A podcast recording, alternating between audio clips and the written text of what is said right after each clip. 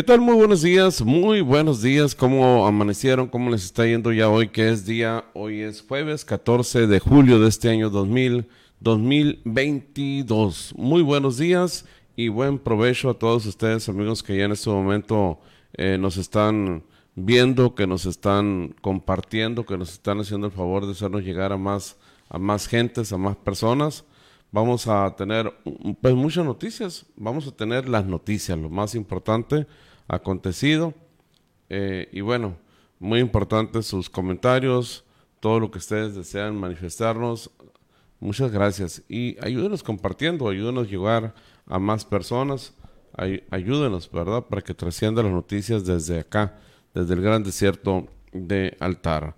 Vamos a iniciarnos sin antes saludar a las empresas que nos hacen posible, a nuestros patrocinadores.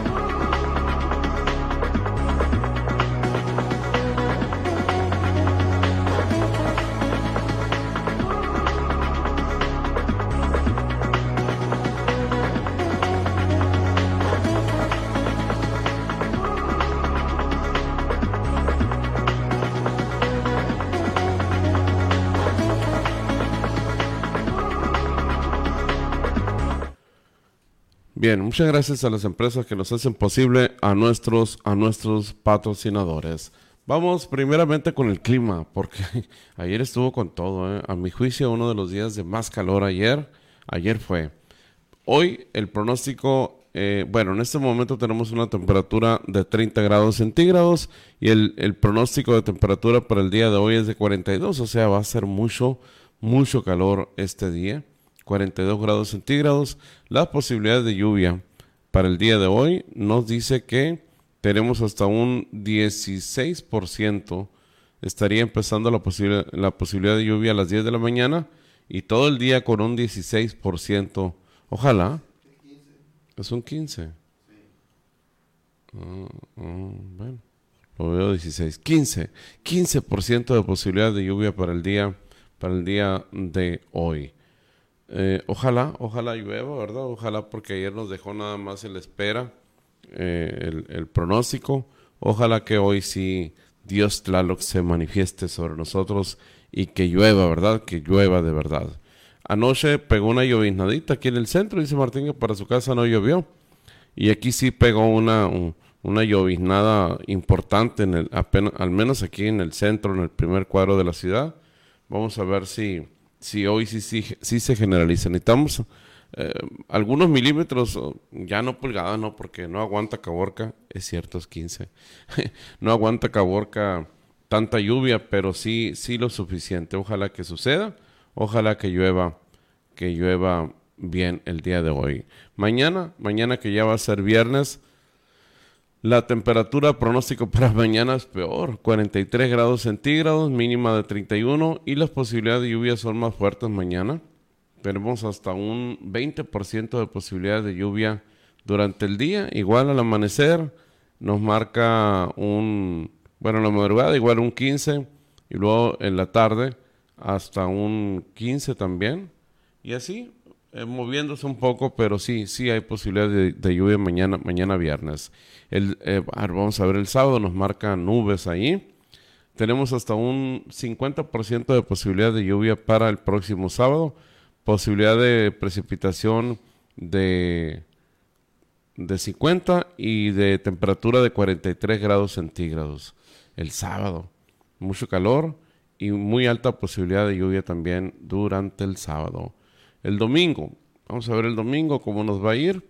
Posibilidades máximas de temperatura 41 y un 20% de posibilidad de lluvia para el próximo, próximo domingo.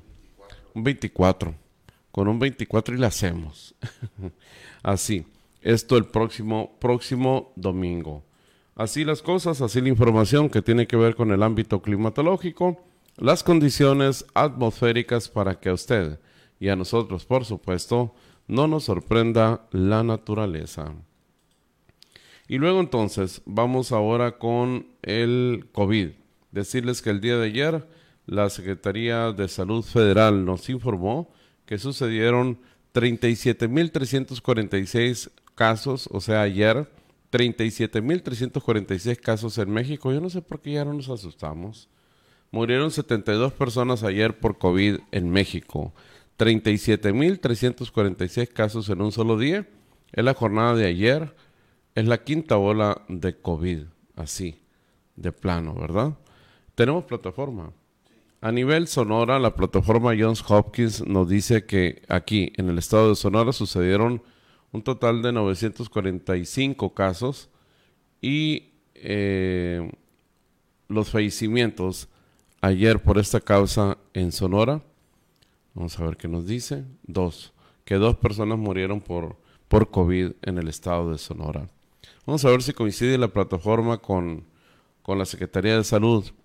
Nos decía la Secretaría de Salud que eran 37.346 casos y es correcto, igualito 37.346, que fallecieron 72 personas. Vamos a ver, 72 personas, igualito, así, si coincide. Quiere decir que si, pues también lo que dice de Sonora es cierto, ¿no? Casi mil casos ayer en el estado de Sonora por COVID y que murieron dos personas. Tienen mucha chamba hoy en día, pero como ya el informe se hace semanal, pues ya no es tanto el escándalo, pero esa es esa es la, la realidad. Así las cosas. Fíjense que falleció la señora Alma Castelo de Burs. Es la señora mm, madre del ex gobernador de Sonora, Eduardo Burs Castelo, y mamá también de Ricardo Burs, es candidato a la gobernatura eh, en la elección próxima pasada. Familiares, amigos y personas allegadas a la familia Robinson Burs Castelo expresaron su pésame por la irreparable pérdida de la señora Alma Castelo de Burs. Esto mediante redes sociales trascendió que eh, doña Alma Castelo de Burs, madre del exgobernador y del alcalde de Cajeme y candidato a la gobernatura Ricardo Burs, falleció la noche del martes a medianoche. Familiares, amigos y personas allegadas a la, familia Robinson Burs Castelo expresaron su pésame por la irreparable pérdida. Sin embargo, hasta el día de ayer, ninguno de los hijos había expresado nada, absolutamente nada. Doña Alma en 1949 contrajo matrimonio con Javier Robinson Burs Almada, con quien tuvo 10 hijos, Ricardo, Rodrigo, Eduardo, Francisco Javier, Gerardo, Mario, María de los Ángeles, Alma, Susana y Sandra. Durante su vida se caracterizó por realizar trabajo comunitario en beneficio de las personas más necesitadas y por estar involucrado en gran cantidad de importantes eventos sociales. Cabe, recordar que en noviembre del 2020 falleció a los 95 años de edad su compañero de vida, don Javier Robinson Burs Almada. Esto ayer, ayer allá en Cajeme. De hecho, ya se llevaron a cabo las exequias la misa de exequias en honor de la señora Alma Castelo de Burs, con una misa oficiada por el sacerdote Miguel Agustín Durazo Arbizu. Eh, esta misa se transmitió en redes sociales a través de la página de la Fundación Estoy Contigo, que, pues, que dirigen y presiden la familia eh, Burs Castelo. Y allí los familiares y amigos pudieron expresar sus condolencias en esta, en esta, durante esta transmisión de Facebook de las de la misa de exequias de la señora Alma Castelo, viuda de Burs. Ahí están. Bueno, así las cosas. Y nuestro más sentido pésame, ¿no? En, algunas ocasiones y durante la campaña política previa durante la campaña, pues tuvimos aquí la oportunidad de platicar muchas veces con Ricardo Burs Castelo. Eh, le enviamos nuestro más sentido pésame. Continuamos, bueno, vamos a leer mensajes porque curiosamente aquí mi teléfono me muestra únicamente cuatro, más no sé si son, no, son muchos, son más, son otros. Vamos viendo los mensajes que nos están llegando ya bloquea a uno que no sé qué, que le pasa, y mandan mensajes así, eh, pues no, ¿verdad? Que no tiene nada que ver con las noticias. De esas gentes, pues no sé si extorsionadores, pero sí chantajistas, ¿no? Que piden dinero porque no sé qué cuántas cosas les pasa. Bueno, José René García nos dice muy buenos días, saludos. Sixto Ortega, buenos días, saludos. Sergio García, buenos días, saludos desde Mexicali. Josefina Ruiz, muy buen día, Julio y Martín. Buen día, dice Julio y Martín. Bendiciones, Nuevo Santa Cecilia.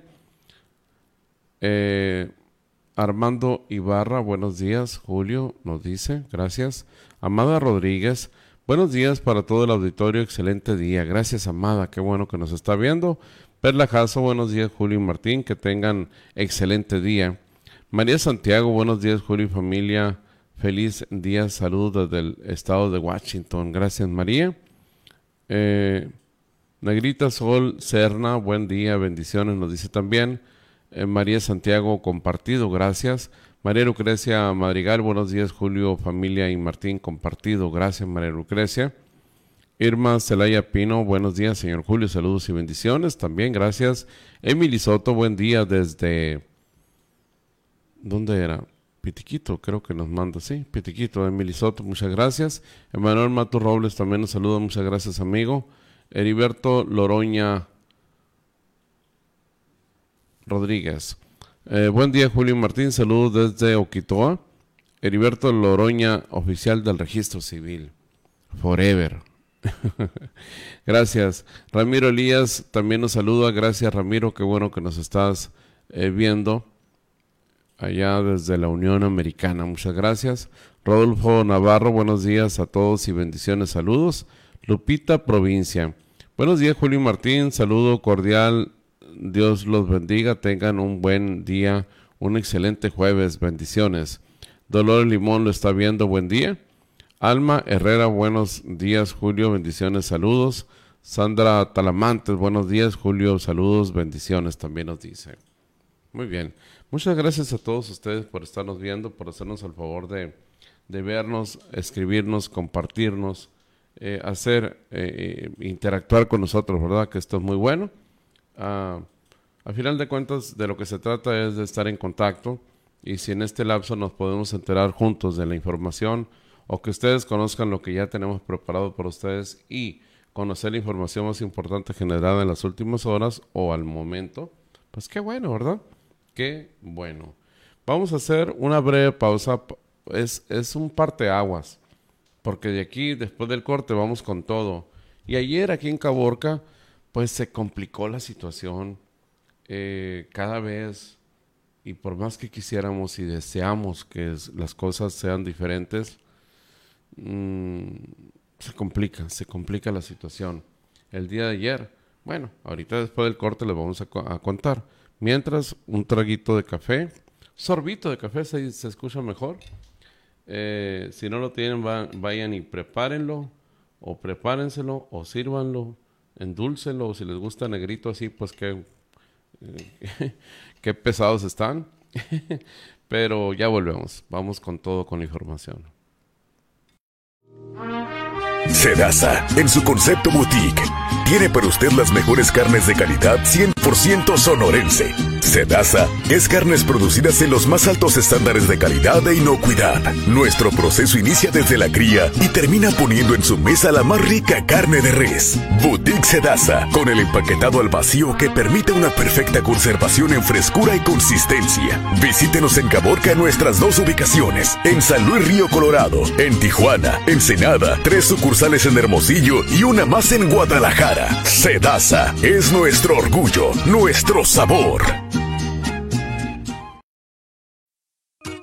Soluciones médicas de Sonora, la más completa de todo Caborca. Equipo médico y de ortopedia, suministros para la pandemia. Cuidamos siempre tener a tu alcance el mejor surtido y servicio efectivo. Para ayudar a tu economía tenemos precios, precios bajos y muy justos. Soluciones médicas de Sonora, mejorando tu salud y bienestar.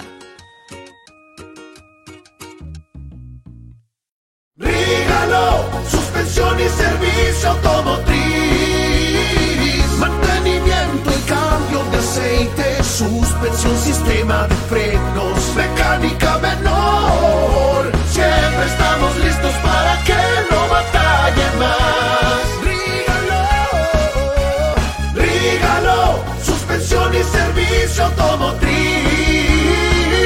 Martínez y calle 23 esquina. Llámanos al 637-690-4698.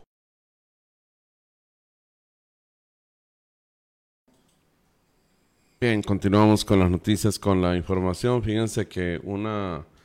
Ayer, ayer se activó el código rojo, era el mediodía, 2 de la tarde, 2, 15, 2.20, 2.30 de la tarde, y se activó el código rojo en la colonia aviación, específicamente en la colonia, en la calle 16 y la avenida Z, donde al C5I habían reportado a través del 911, habían reportado que se estaba suscitando.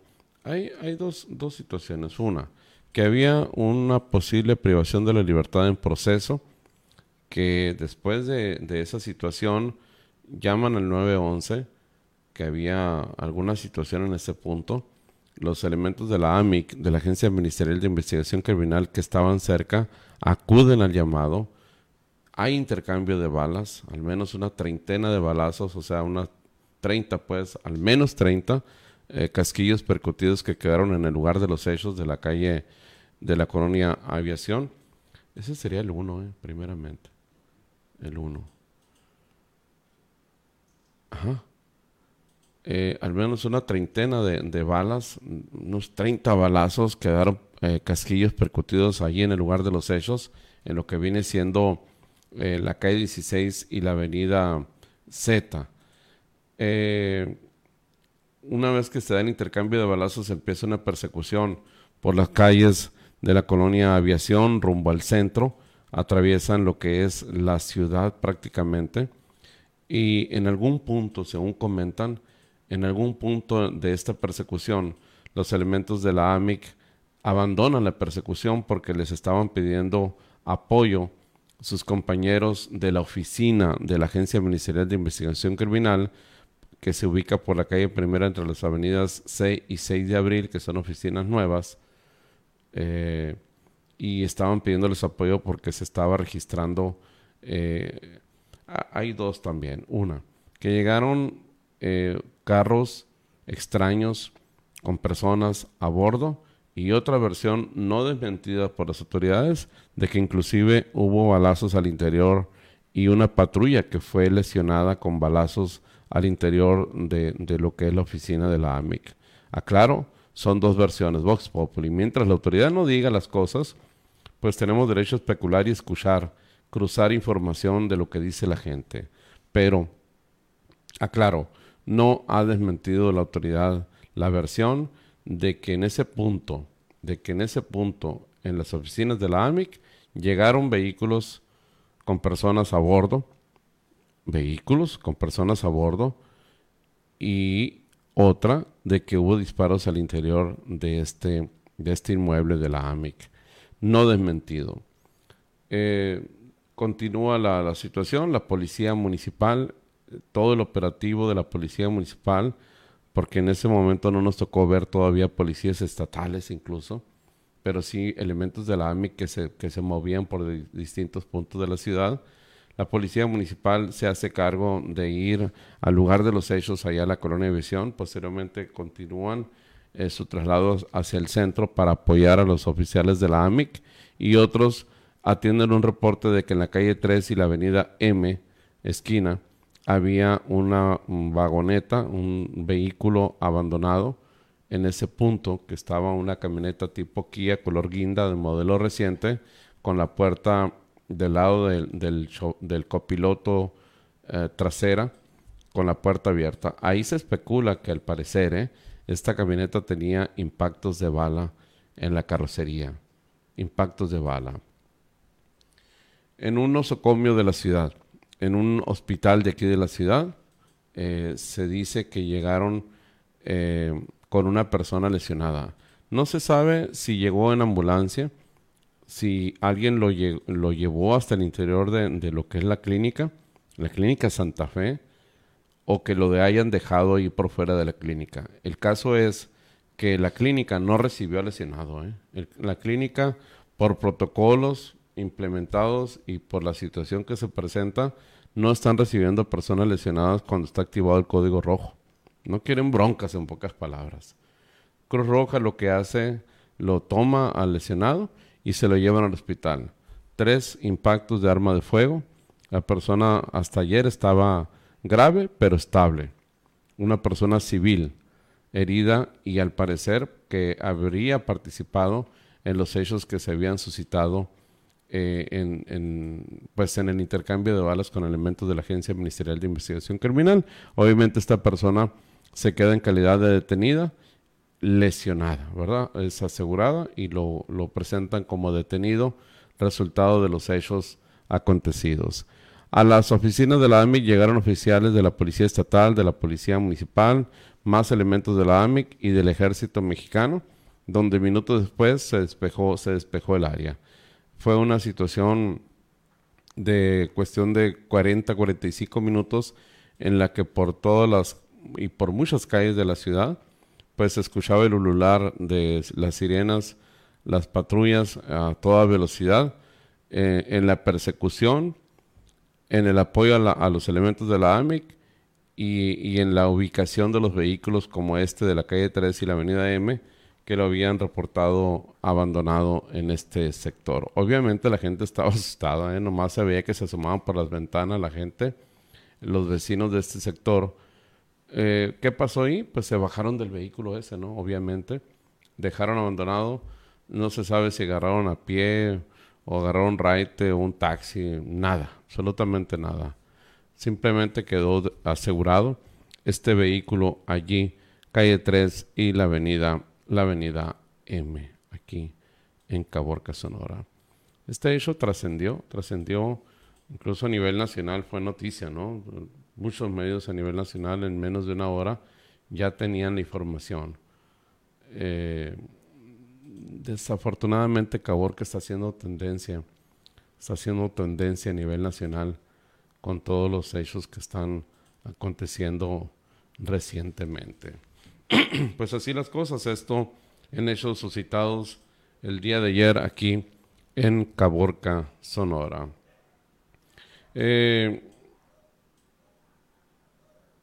verás, déjame checo aquí. Uno, dos, tres, cuatro. El día de ayer, vamos a ver la 4 y ahorita volvemos a la 2. El día de ayer confirmaron la localización sin vida de un joven privado de la libertad. Esta persona estaba en calidad de desaparecido y o se sabe que había sido privado de su libertad en días pasados. Es Sergio Adolfo Valenti Mejía, de 34 años de edad, que fue privado de su libertad el pasado lunes aquí en Caborca. Fue localizado sin vida ayer. La víctima se menciona que fue localizado en las inmediaciones de la carretera eh, Juan Chait ayer. Ayer mismo sus familiares lo, lo identificaron. En redes sociales manifestaron pues su pesar y su dolor por haber confirmado su muerte el día de ayer de este joven eh, Sergio Adolfo Valenti Mejía, que lo tenían publicado ya las madres buscadoras madres rastreadoras de Caborca en su grupo colectivo. Y, y, pues así, así las cosas. Él tenía un negocio, ¿no? Por la avenida O, entre las calles 7 y 8, un negocio en lavado de autos. Sergio Adolfo Valenti Mejía. Al parecer hay otras dos personas, no se logró confirmar la información, que habrían sido encontradas tres ayer. Él, uno de ellos, y otras dos sin identificar. Más sin embargo, hay que decirlo, ser claros, no confirmó ninguna autoridad. No confirmó ninguna autoridad, pero sí, sí hubo tres cuerpos encontrados ayer aquí en Caborca, en, la, en el área de la, de la Juan Scheid. Eh, bueno, pues así la información. Eh, la dos. Fíjense que ayer, ayer eh, arribaron a territorio mexicano los primeros ocho cuerpos de inmigrantes muertos en un tráiler en San Antonio, Texas. De 54, ocho llegaron ayer a México.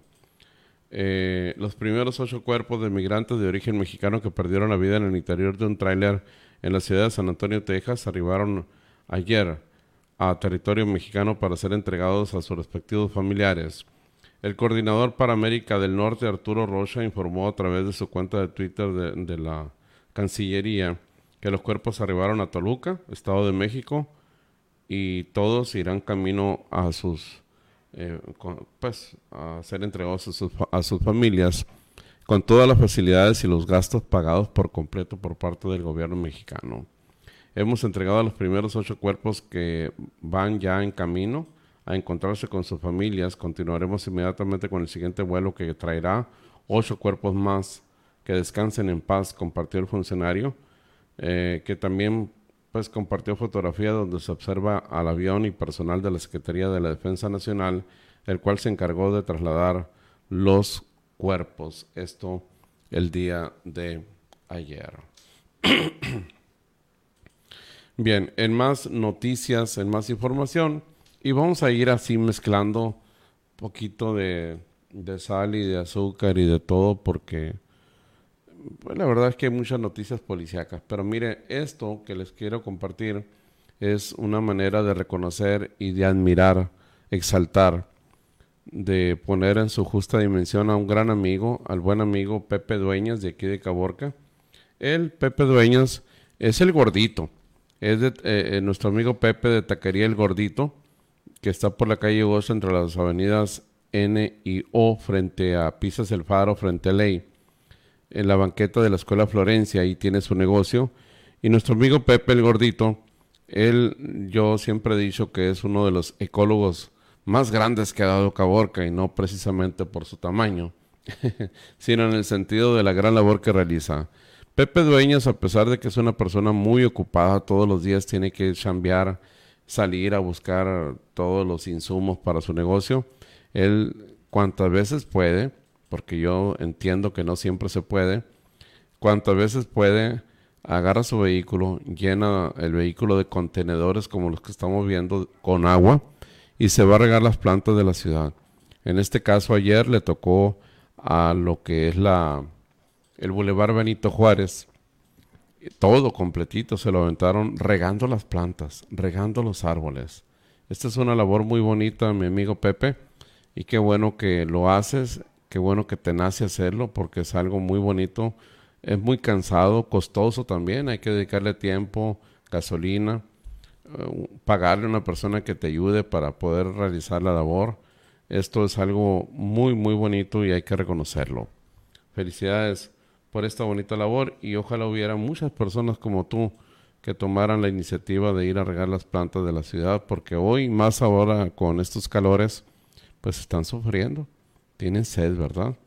Muchas felicidades al gordito. Cuando lo vean díganle al gordito que, que o felicítenlo, mejor dicho, felicítenlo por esta bonita labor que, que lleva a cabo muy constantemente.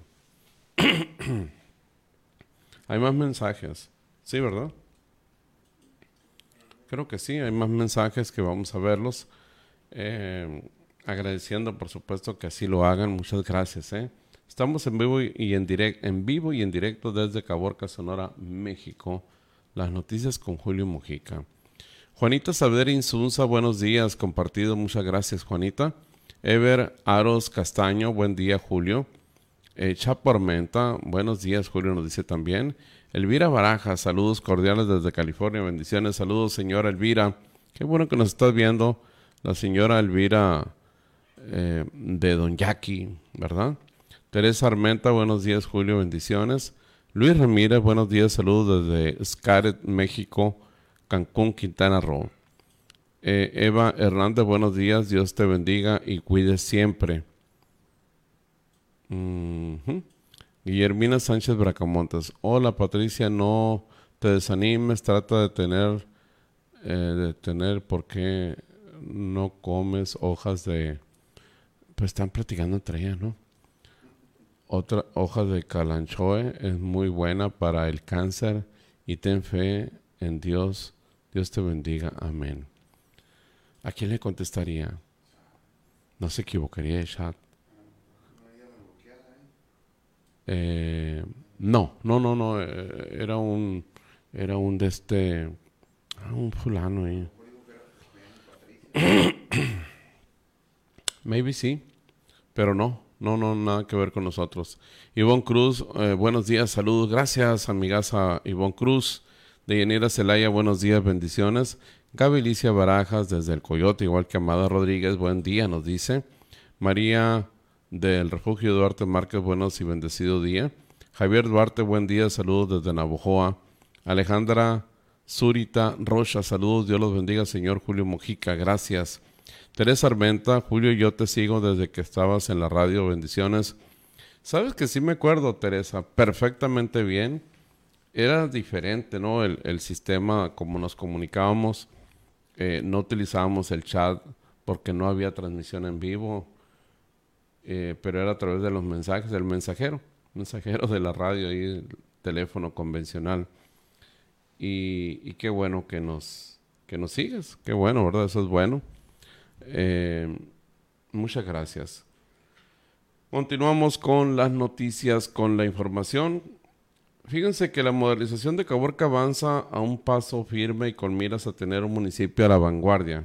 Es por esto que el alcalde Abraham Mier, el cubano Mier, anunció que fue terminada la pavimentación con concreto hidráulico de la calle Circunvalación entre las avenidas Altario y Quitoa de la colonia Contreras. En esta obra, además de rehabilitar la red de drenaje y agua potable, dijo, decidimos utilizar concreto hidráulico, pues es un cauce natural de agua cuando llueve, así prolongamos la vida útil de los trabajos para beneficio directo de cientos de caborquenses que habitan ese sector. Con obras como esta, dijo, vamos cerrando paulatinamente sectores que requerían de manera urgente pavimentación, con el objetivo claro de tener un Caborca moderno y urbanizado, explicó el presidente municipal.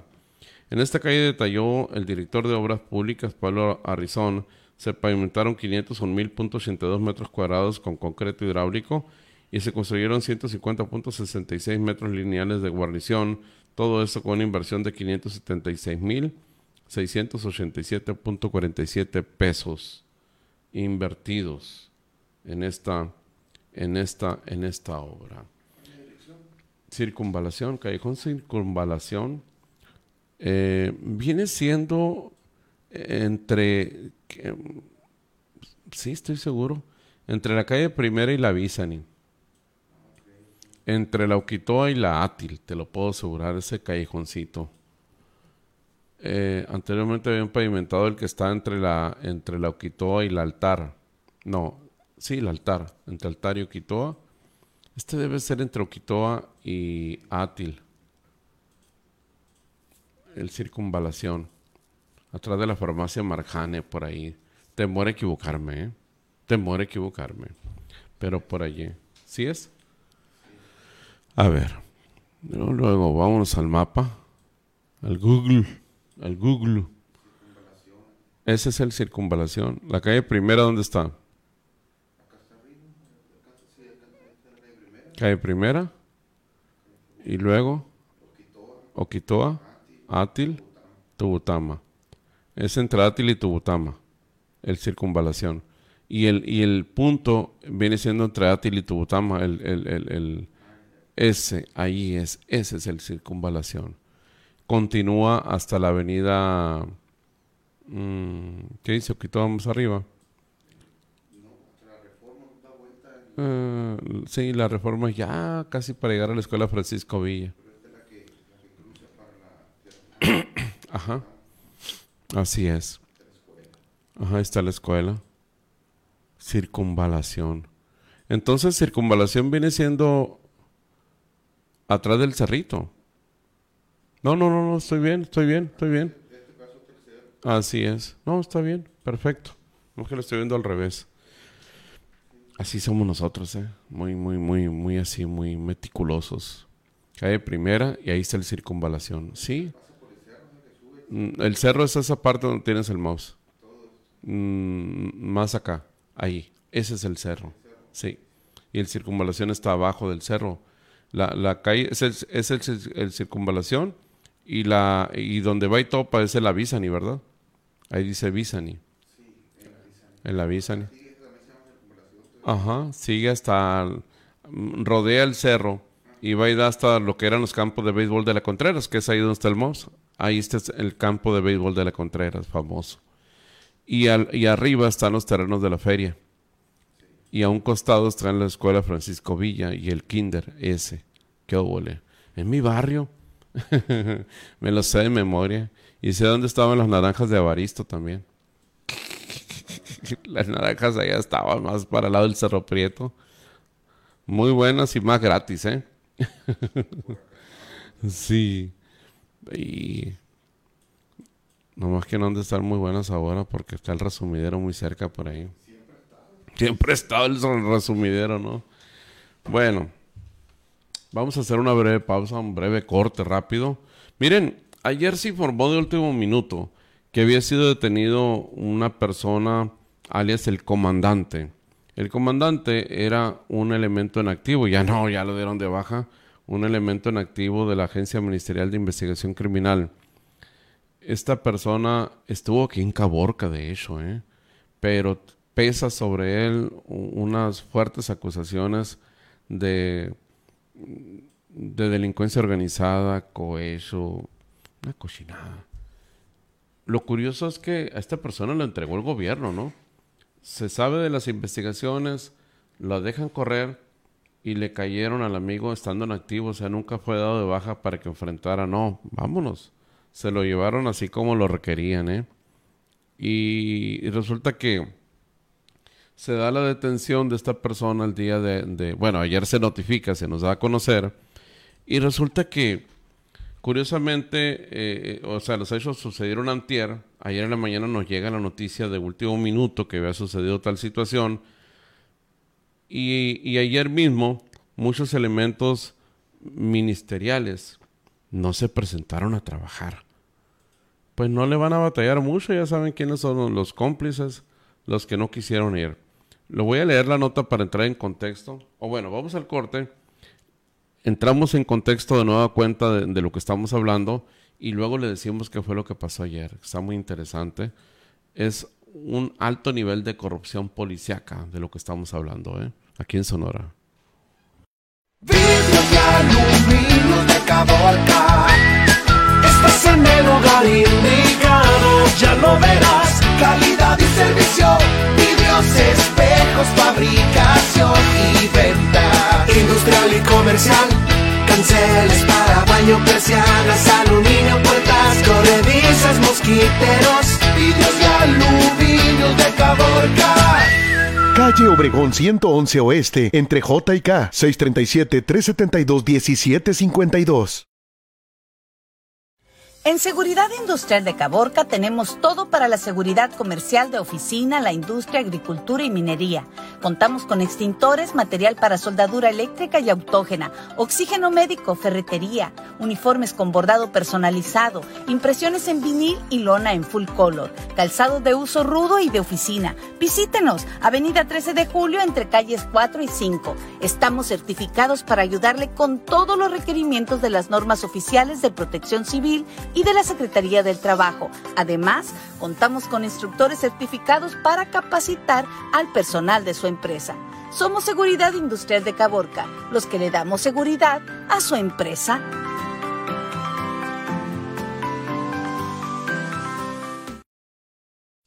Si usted desea que su construcción sea muy fuerte, Fremaco del Desierto.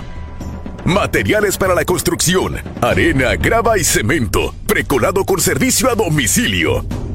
En Fremaco del Desierto, la experiencia nos respalda. Que su construcción sea muy fuerte. Fremaco del Desierto. Llámenos al 637-37-257-77 y 637-37-277-77. o visítenos en Rafael Muñoz Espinosa y Avenida Sonora. Premaco del Desierto. Bien. Bien, bien, continuamos con las noticias, con la información. Pues miren, eh, el día de ayer. Ah, Chihuahua, qué, qué, menso soy. Me voy a menciar yo solo, ¿eh? es que perdí la nota de ayer. Aquí está. El día de ayer nos llegó, justo cuando estábamos empezando el noticiero, nos llegó de la Dirección Estatal de la Coordinación Estatal de, Comunicación Social del Gobierno del Estado de Sonora, nos llegó un boletín de último minuto y decía así, estas son imágenes al momento que fue aprendido, ¿no? El famoso comandante Benito. Ah, Benito, él es. Ahí estoy viendo la foto de una forma más clara. Sí, hombre. Sí, aquí estuvo. Mira, mujeres también. El momento en que les, les cayó el chahuistle.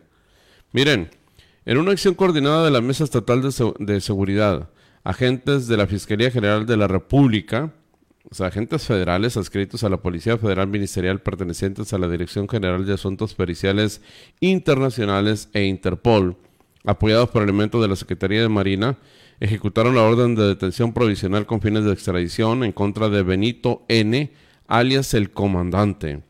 El ahora detenido es requerido por un juez de distrito penal con sede en el reclusorio Oriente en la Ciudad de México por su probable responsabilidad en el delito de asociación delictuosa y delitos contra la salud.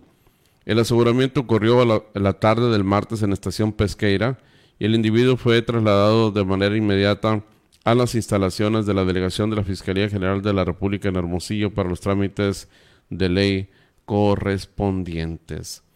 Este fue, eh, esta noticia fue ayer, muy temprano. Se confirmaba la detención del comandante. Y, y resulta que ayer mismo se confirmó que varios jefes de la AMIC, de la Fiscalía General de Justicia del Estado de Sonora, aquí en Sonora, no se presentaron a trabajar. Me dijeron mejor que me lo descuenten por lo pronto, ¿no? Y esto por temor a ser detenidos.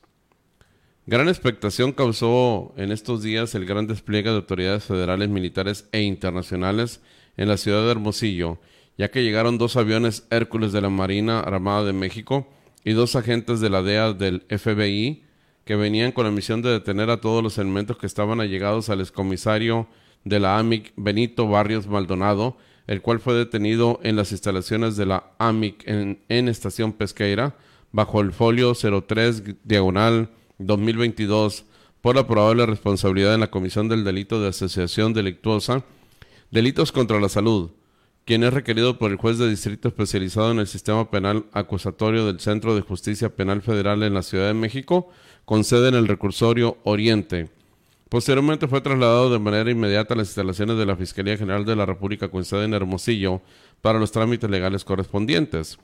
Asimismo, de manera extraoficial se filtró información que deriva de dicha investigación en la que se menciona que 35 elementos de la Policía Estatal de Seguridad Pública están siendo investigados por los delitos, por los mismos delitos, y asimismo se especula sobre la probable investigación que pesa sobre el comisario general, el maestro Emilio Hoyos Díaz, y mandos de la Policía Municipal de Hermosillo, quienes también se encuentran dentro de la carpeta de investigación por la probable comisión del delito de asociación delictuosa y los homicidios calificados en contra de elementos de la misma corporación en la torre.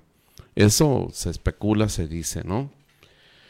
Cae el comandante, ex miembro de la Agencia Ministerial de Sonora, la FG, FGR detuvo a Benito N., alias el comandante, ex miembro de la Agencia Ministerial de Sonora.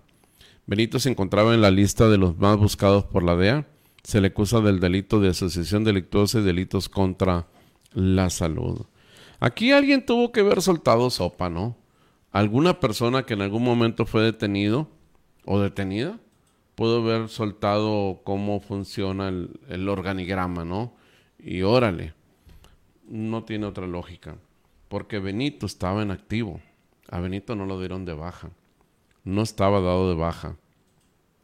No estaba separado del, del cargo que ocupaba para que enfrentara sus, las acusaciones, las imputaciones. O sea, lo manejaron muy sigilosamente. Y el gobierno del estado pues dijo, este bulto no es mío, ¿verdad? En pocas palabras, porque la misma autoridad estatal es quien está informando de estos, de estos hechos. El comandante será para él. Pues que hay muchos comandantes. Quién sabe. No podemos escucharlo el corrido porque, porque, porque no. Cobra muy caro eh, Luis R. Conríquez hasta por poner la canción. Pero bueno, vamos a ver qué pasa estos, estos asuntos que están sucediendo acá, acá en Sonora. Mientras tanto, en Santana, fíjense que policía, la policía estatal interceptó a dos hombres con sustancias prohibidas en la carretera internacional. Dos hombres fueron interceptados durante operativos de seguridad que realizó la Policía Estatal de Seguridad Pública en Santa Ana, Sonora. Eh, les incautaron paquetes con sustancias similares al narcótico cristal en las inmediaciones de la carretera internacional en Santa Ana. Se trata de Daniel y Samuel, de 53 y 22 años de edad respectivamente, quienes quedaron asegurados el pasado martes por la PES cuando abordaban una cuatriboto sobre la carretera internacional en la salida a Caborca, mientras ingerían presuntas bebidas embriagantes. Al detener la marcha y solicitar la inspección, Daniel, quien era el conductor, guardaba entre su ropa 10 envoltorios de sustancia granulada con características físicas al narcótico, motivo por el cual él y su acompañante quedaron asegurados e informados de los derechos de las personas detenidas para quedar a disposición del Ministerio Público correspondiente. Los agentes de la Policía Estatal continúan en operativos de vigilancia en Santana para proteger a la ciudadanía de los malos. Dice otra cosa, pero yo le compuse. Bueno, pues así la información. A propósito de Santana, llovió anoche en Santana. Miren esto, esta imagen, este video. Pegó un llovidón y, nos llamó la atención porque este video corresponde en la imagen de fondo, obviamente. Es la iglesia de ahí de, ¿Cómo se llama la iglesia de Santana? Nuestra Señora de Guadalupe. O Nuestra Señora de Santana. La verdad no sé, pero mire qué precioso templo. A mí siempre me ha encantado el, templo de ahí de Santana, Sonora. Una arquitectura preciosa. Y por cierto, el párroco, el párroco de esta, vaya la redundancia, de esta parroquia, de esta iglesia, es, es de Caborca. Y es nuestro amigo, mi amigo, amigo, amigo. Aurelio eh, Rivera. Aurelio, el padre Aurelio. Eh, es quien es el párroco de la iglesia de Caborca, mucha. Sí, han dado malón. La señora de Guadalupe ni idea. Está malón, Aurelio. Está malón, anda mal. Saludos o saluden, si pueden saludar es nuestro seguidor, he visto eh, de repente que se conecta a ver el noticiero eh, y nos ha compartido y siempre está al pendiente de nuestras publicaciones porque es mi amigo, unos compañeros, no de generación, pero sí de la escuela. Y, pero sí soy muy amigo de su hermano Manuel, de Meño, y pues de toda la familia, de mucha familia, los Rivera. Esa es la iglesia. Pues es la que estaba de fondo allí. ¿De qué año es esa fotografía? No, porque no es. Pero no es reciente, porque está muy bonita recientemente. ¿eh? Parece la de Magdalena, donde filmaron Rápido y Furioso. no, mira cómo estaba. Ahí, hay pobreza, la gente es espléndida con el templo, Ahí sí le llevan el diezmo, ¿no? Como en otras partes. Llovió muy bonito. Esa lluvia es la que envidiamos anoche, que pensábamos que iba a llegar y no llegó. Se quedaron con ella en Santana. Y luego después de esta lluvia hasta socavones hubo, ¿eh? Porque le llovió mucho. Hubo hasta socavones ahí en Santana. Así las cosas. Muy bien. Fíjense que elementos de la, del Grupo Operativo Municipal de Caborca, eh, el Grupo de, de, Reacción Inmediata, el GOR, llevaron a cabo un aseguramiento de una persona, pero para bien, no, no detenido, sino que Lo aseguraron luego de haberlo encontrado pues moribundo, ¿no?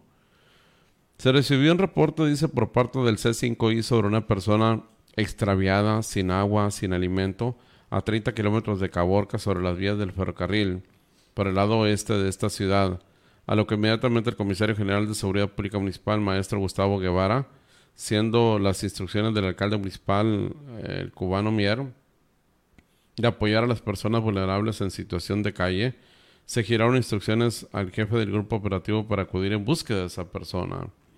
Eran aproximadamente las 12 de la noche con 51 minutos cuando se, organizó un operativo de búsqueda. Saliendo de Caborca a la una de la mañana, salieron en busca del extraviado y después de más de tres horas fue localizado quien dijo llamarse Esaú Ramírez Domingos, Domínguez, perdón, de 32 años de edad de origen hondureño. El originario de Honduras se encontraba desorientado y presentaba un cuadro agudo de deshidratación, por lo que se brindaron primeros auxilios para después trasladarlo al Hospital General de esta ciudad de Caborca para su atención médica urgente. Se le dieron las atenciones médicas necesarias y permaneció en observación para asegurar su recuperación. Es una vida, pues, que lograron salvar los elementos municipales de la Dirección General de Seguridad Pública de esta ciudad de Caborca. Y excelente, ¿eh? muchas felicidades, qué bueno, qué bueno, porque igual pudieron haber esperado a que amaneciera, la clásica, ¿no? Amaneciendo y lo buscamos. No, en la madrugada se fueron a buscarlo y lo encontraron a la persona que había sido reportada pues que andaba eh, en situación de calle, eh, origen hondureño, o sea, un migrante, y lo pusieron a salvo. Mensajes, vamos a leer mensajes porque me, sí me preocupa. De repente nos, nos vamos en el rollo y no leemos los mensajes en tiempo y forma. Y es lo ideal, tenemos que leerlos, ¿verdad? Para que ustedes le encuentren saborcito al caldo que sepan que lo que ustedes escriben se les lee. Y también nos hace sentir que no somos un robot. ¿eh? María Dolores, buenos días, Dios los bendiga. Julio Mojica, muchas gracias. Teresa Armenta, Julio, me encanta tu noticia, gracias, que Dios te bendiga. Hoy, mañana y siempre. Teresa, muchas gracias. ¿eh? Eh, yo también iba y agarraba naranjas gratis y muchas veces me correteó Evaristo. ya más o menos sabemos cuántos años tiene Teresa. sí, Evaristo. Era un, era un pickup, era un Ford anaranjado, Martino, blanco. Rojo. Pero era un Ford de aquellos bonitos, de los buenos, ¿no? Que si ahora lo, vemos por ahí es un clásico. Era un auto del año, me acuerdo aquel, aquella persona de aspecto que era como güero, ¿no? Pelo blanco pelo blanco. Así lo recuerdo. Recuerdo cuando estaban haciendo el colector de la calle Primera, antes de que pavimentaran con concreto hidráulico eh, de la S hacia adelante. Entonces era, creo que Ramón Rivera, Carlos Enrique, antes de ellos se construyó el colector. El colector viene siendo el tubo grueso para la descarga del drenaje de la ciudad que recae en la calle Primera y de ahí agarra para allá entre otros que ya hay ahora. Y, y, estaban haciendo ese colector, obviamente era una zanja muy honda, venía pues desde arriba. Y cada vez era más honda, más honda, más honda, más honda en la, pendiente. Y hubo un momento en que incluso nosotros nos íbamos corriendo por la zanja. Agarramos la zanja que estaba abierta durante mucho tiempo, la clásica, ¿no? Estaba el tubo y nos metíamos en un punto y, y, y pues vieja, el que se cayera, ¿no? Teníamos que ir corriendo sobre el tubo y, no resbalarnos y no caernos. Y lo hacíamos. Íbamos y íbamos hasta el monte, hasta allá. ¡Qué tiempos! no, era, no eran, eran zanjas anchas, así lo que da la pala, las toneladas de tierra, sí, lo que eran los chamacos, ¿no? Capaz de hasta en bicicleta nos metíamos ahí. Bueno, el viejazo. Dicen que cuando te empiezas a acordar del pasado es porque ya diste el viejazo, ¿eh? Cuidado con eso. Ya, ya cuando nomás te acuerdas del pasado, es que ya, algo no anda bien ahí, ¿no? Mejor me, me calmo. Eh, la risa que le da Teresa. Sonia López dice, buen día, nuestro mejor noticiero, Julio Mujica, saludos con café en mano en Pitiquito, de Pitiquito. Muchas gracias, Sonia. Paqui Montaño, buen día, bendiciones. Carlos Quevedo, saludos desde Puerto Peñasco, gracias, don Carlos. Martín Tapia dice, ¿qué dice? Alertas rojas. Lo, lo principal factor es la sorpresa si se anuncian de qué serviría más cuando ya es asunto de la Interpol. No hay fugas de información. Así las cosas, Julio. Sí. No, sí se dan las fugas. Pero este sí que se lo, manejaron con mucho sigilo, ¿eh? Mucho sigilo. José González, muy buen día, Julio. Saludos, Dios lo bendiga. Martín Tapia, estas alertas rojas. Sí, sí, sí, sí, sí lo entendimos. Eh, yo me quedé pensando en eso, de cómo el gobierno del estado nomás hizo así, ¿no? Esta bronca no es mía, ¿qué dijo el gobernador? Es su bronca.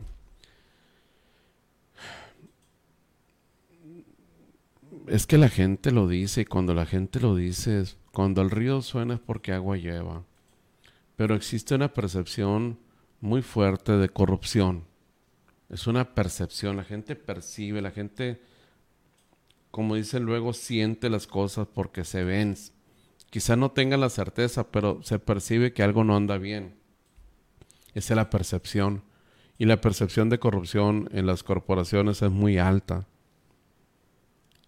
Se ha llegado a pensar que la situación de inseguridad en todo México no, no se compone porque no están así. Porque hay quienes quien sí quieren hacer las cosas bien o las hacen bien, pero otros no es una puerta giratoria, como cuando va usted a un supermercado, no a un banco, que entras así y la puerta da vuelta y vas a salir por ahí mismo, ¿no? Es una puerta giratoria. Entras y sales. ¿Por qué lo digo? Por ejemplo, un ejemplo, ¿no? Policía municipal detiene a una persona o dos o tres o tantas sustancias de, de drogas X. Se lo entregan al Ministerio Público Ministerio Público, en el mejor de los casos, lo, le da eh, que es una detención legal y lo envía al juez de la causa.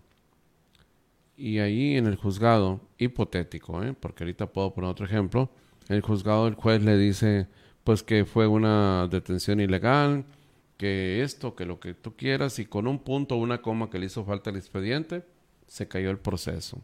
No hay caso juzgado. En, otros casos es más práctico. Ni siquiera documentos hacen. Se lleva a cabo la misma situación. Detienen a una persona o dos o lo que usted quiera. Y en la siguiente instancia, de repente fíjense que ya salió. O sea, no hay una coordinación. Si hay una evidencia completa de una persona que está siendo detenida, no, no hay ese, ese transitar.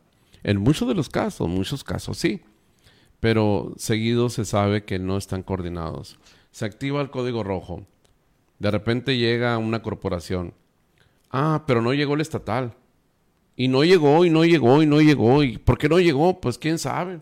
Se quedaron, se ocultaron, se detuvieron en un punto y no funcionó la coordinación. Y esas son percepciones que va viendo la gente. Hubo un evento X en Caborca Aquí nos la hemos aventado muchas veces, ¿no? Y resulta que no llegó la Guardia Nacional, que esto es muy seguido, ¿eh? Tenemos Guardia Nacional por todos lados, resulta que no llegan los elementos de la Guardia Nacional. ¿Por qué no llegaron? Si la obligación de ellos, dice la gente, pero...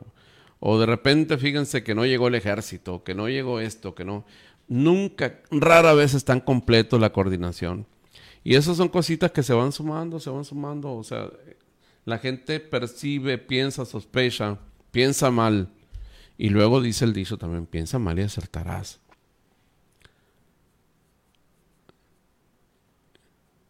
Sin embargo, los de enfrente, por eso se llaman crimen organizado, porque están bien organizados.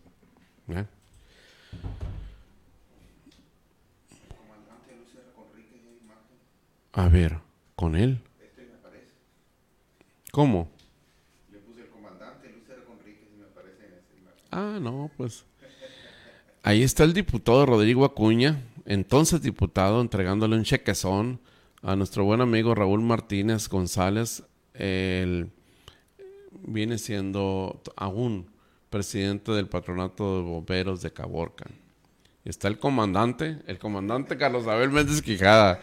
Es que dice Martín que le puso el comandante con Luis R. Conríquez y aparece esa foto donde está el comandante de bomberos. no, no te confíes de San Gogle, de San Gogle. Eso de andar googleando te muestra a veces cosas que no debes. El químico Salazar, ahí está nuestro buen amigo el químico. A propósito, el laboratorio Salazar del químico Daniel Salazar Ballesteros. Va a decir el químico, si no me ves ahí no te acuerdas. No, sí me acuerdo todo el tiempo. Ahorita le voy a contar una anécdota. El laboratorio Salazar del químico Daniel Salazar Ballesteros está él por la calle 8 y la avenida J. También está por el Boulevard de la Visión en la Oaxaca, por la Mártires y eh, eh, viene siendo enseguida de Super Sonora con el Urbano y frente Clínica Magisterial que están por la calle Obregón, muy cerca del Seguro Social.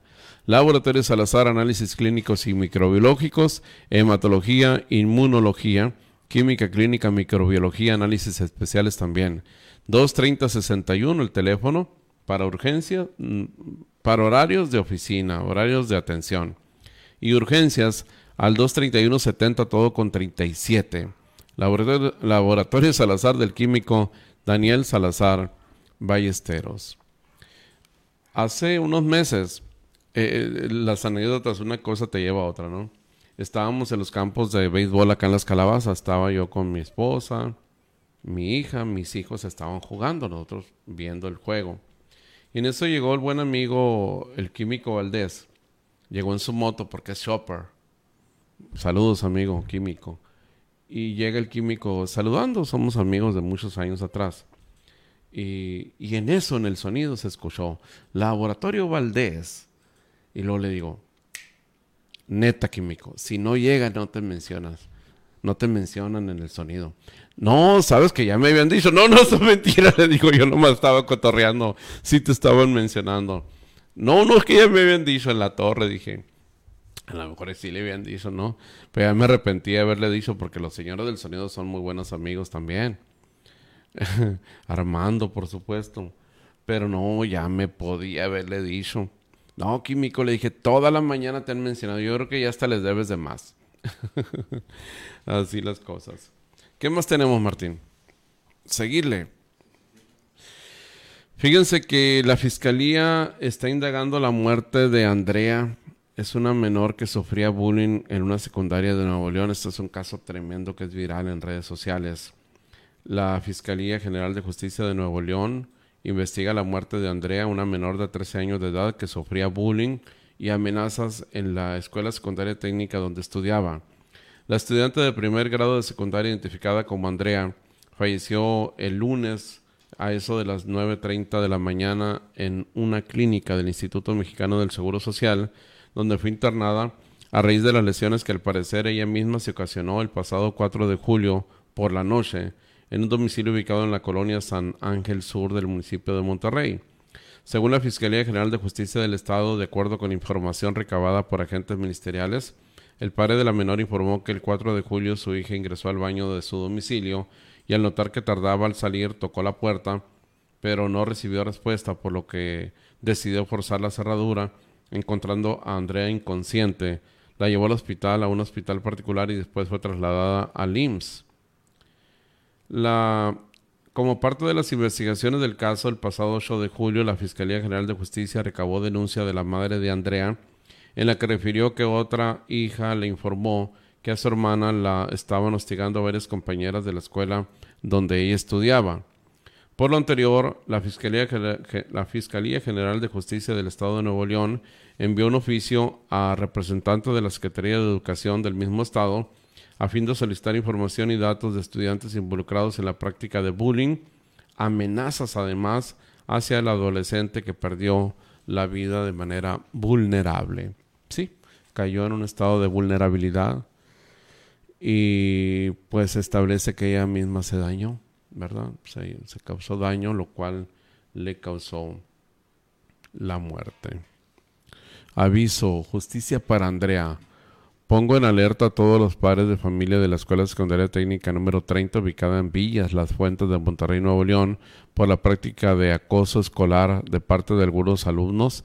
La alumna Andrea Narváez está a punto de perder la vida. no permitamos más actos de bullying, ahora es ella y quizás mañana será uno de sus hijos. En redes sociales lo pusieron. Qué, qué lamentable. Y sí, a punto de perder la vida y perdió la vida.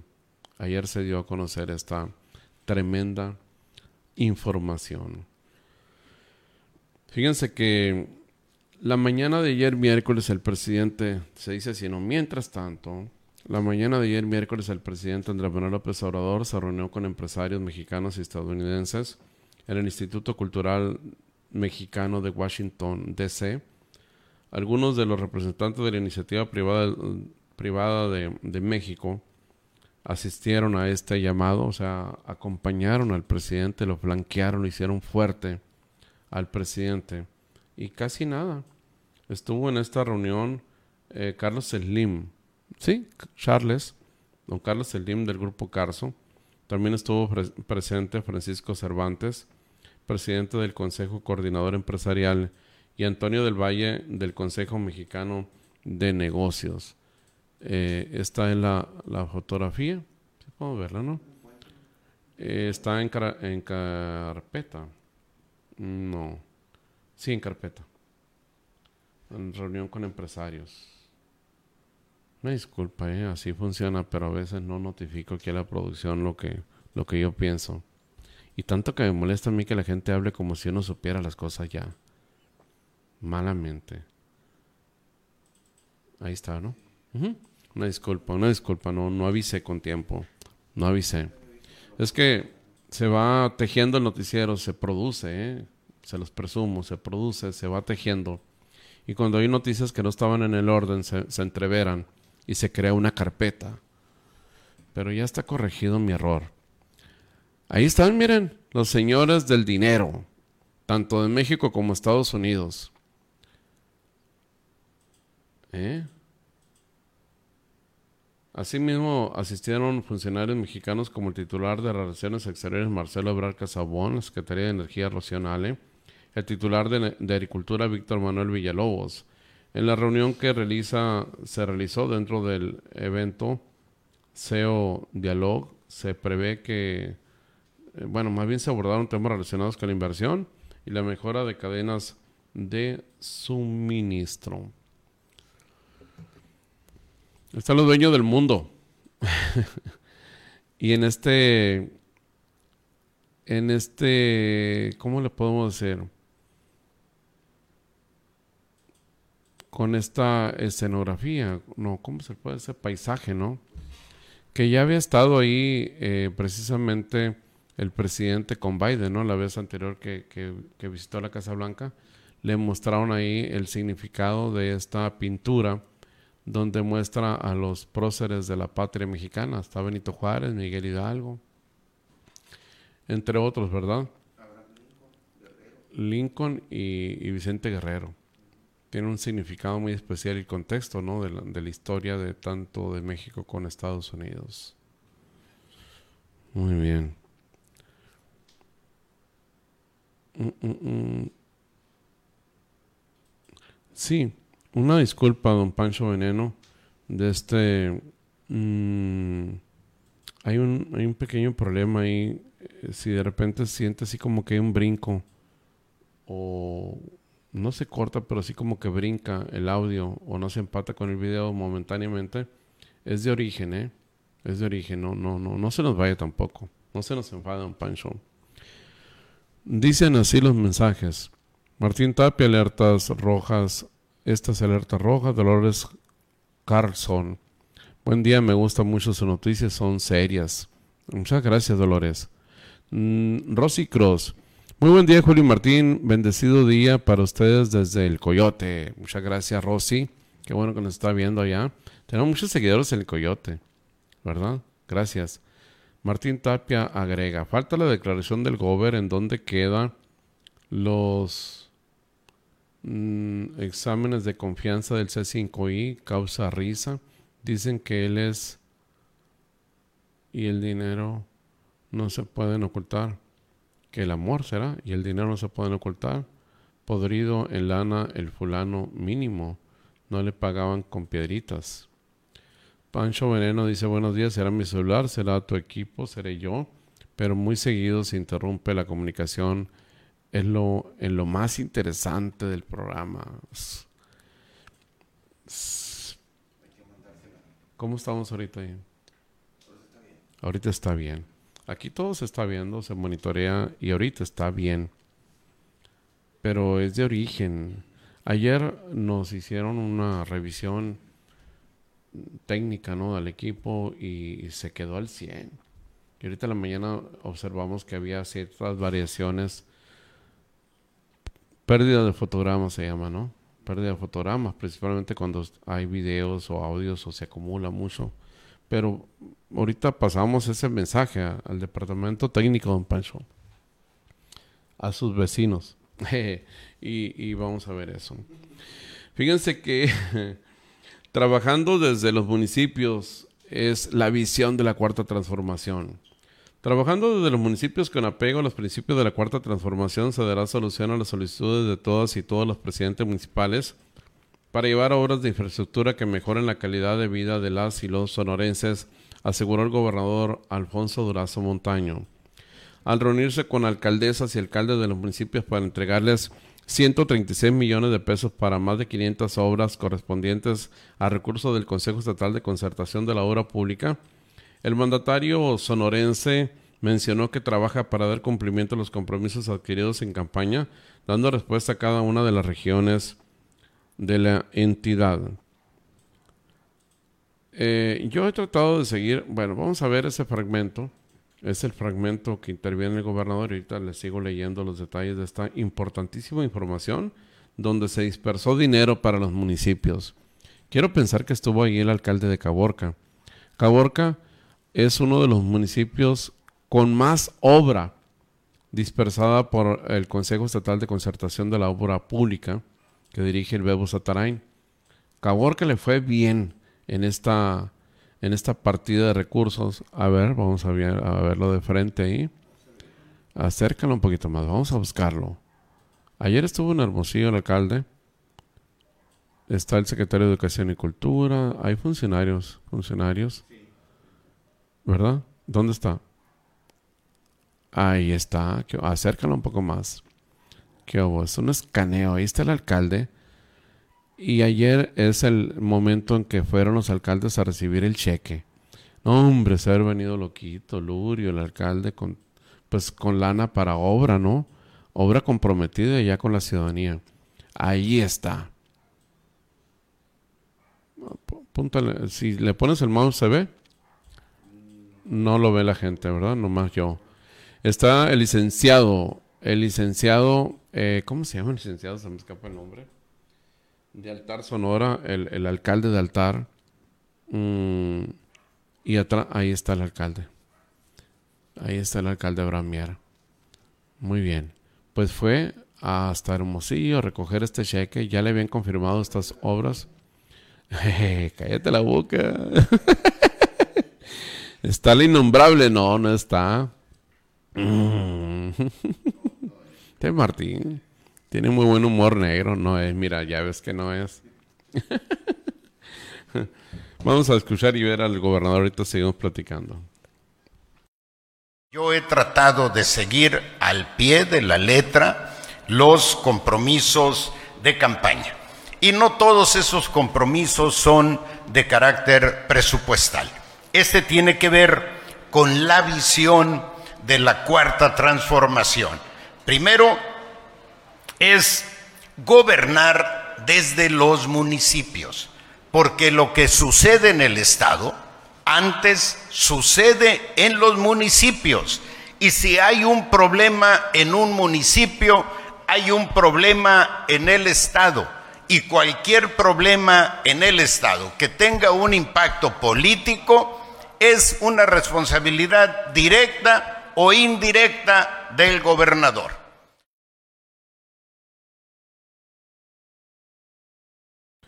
El gobernador Durazo Montaño añadió que, aunque se trate de obras pequeñas, estas representan una gran importancia para las y los habitantes de cada municipio, quienes ven en ellas una solución a los problemas.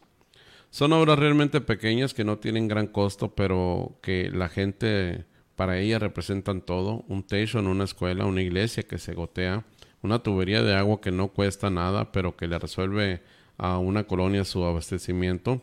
Y obviamente esta visión municipalista está fundada en la 4T, que también nos compromete a nuestra sensibilidad, nuestro compromiso social con ellos, añadió. Alfonso Durazo Montaño mencionó que el último día de junio se terminaron de pagar los créditos de corto plazo que solicitó al inicio de su administración, por lo que ya no se tiene una carga mensual de 250 millones de pesos, lo que va a generar finanzas sanas para el gobierno, además de que se solicitará al Congreso del Estado un crédito multianual, el cual quedará finiquitado antes de concluir la presente administración. Dijo que en la administración estatal anterior se habían recaudado para SECOP dos mil millones de pesos, pero que solo se le había entregado la mitad de los recursos durante todo el sexenio, y el resto fue destinado a otras actividades, por lo que en su gobierno se estabilizó este recurso y actualmente no se tiene deuda con los municipios en materia de participaciones.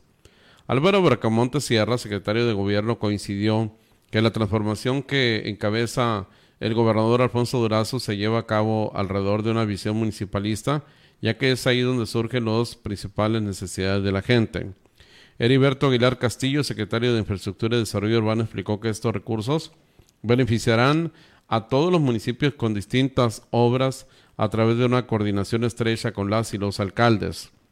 Carlos Satarain, el Bebo Satarain, coordinador general de SECOP, mencionó que la obra pública se desarrollará con total honestidad y transparencia, atendiendo las necesidades de las y los sonorenses. Estuvieron presentes también ahí Rafael Acuña Griego, presidente del Supremo Tribunal de Justicia del Estado de Sonora.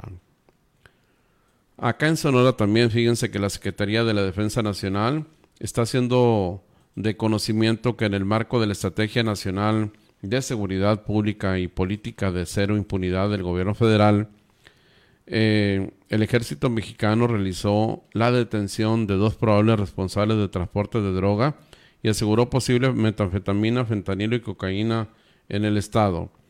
Al realizar trabajo de inteligencia y planeación operativa para fortalecer el Estado de Derecho en el país y detectar organizaciones criminales con presencia en la entidad, se tuvo conocimiento de un trasiego de droga procedente de Mazatlán, Sinaloa, en un tracto camión que transportaba plátanos, bananas, el cual tenía como destino la ciudad de Tijuana, Baja California.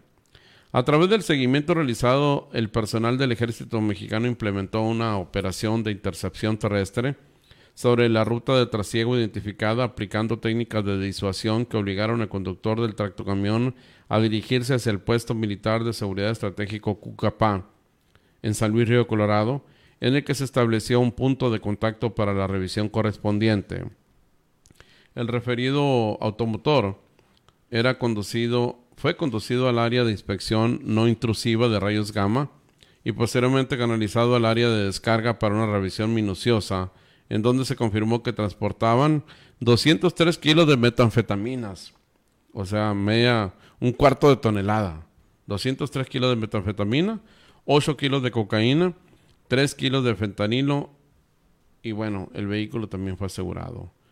Todo fue puesto a disposición de la autoridad competente con la finalidad de que se haga la confirmación pericial del tipo y cantidad de droga, constituyendo de igual forma la detención en flagrancia plena de dos individuos. Esto acá en el estado de Sonora. Eh, metanfetamina, fentanilo y cocaína. Mira. Ya no es verde la droga, pero sí el empaque. Muchísima droga. En, en el punto de revisión Cucapá, en San Luis Río Colorado, Sonora.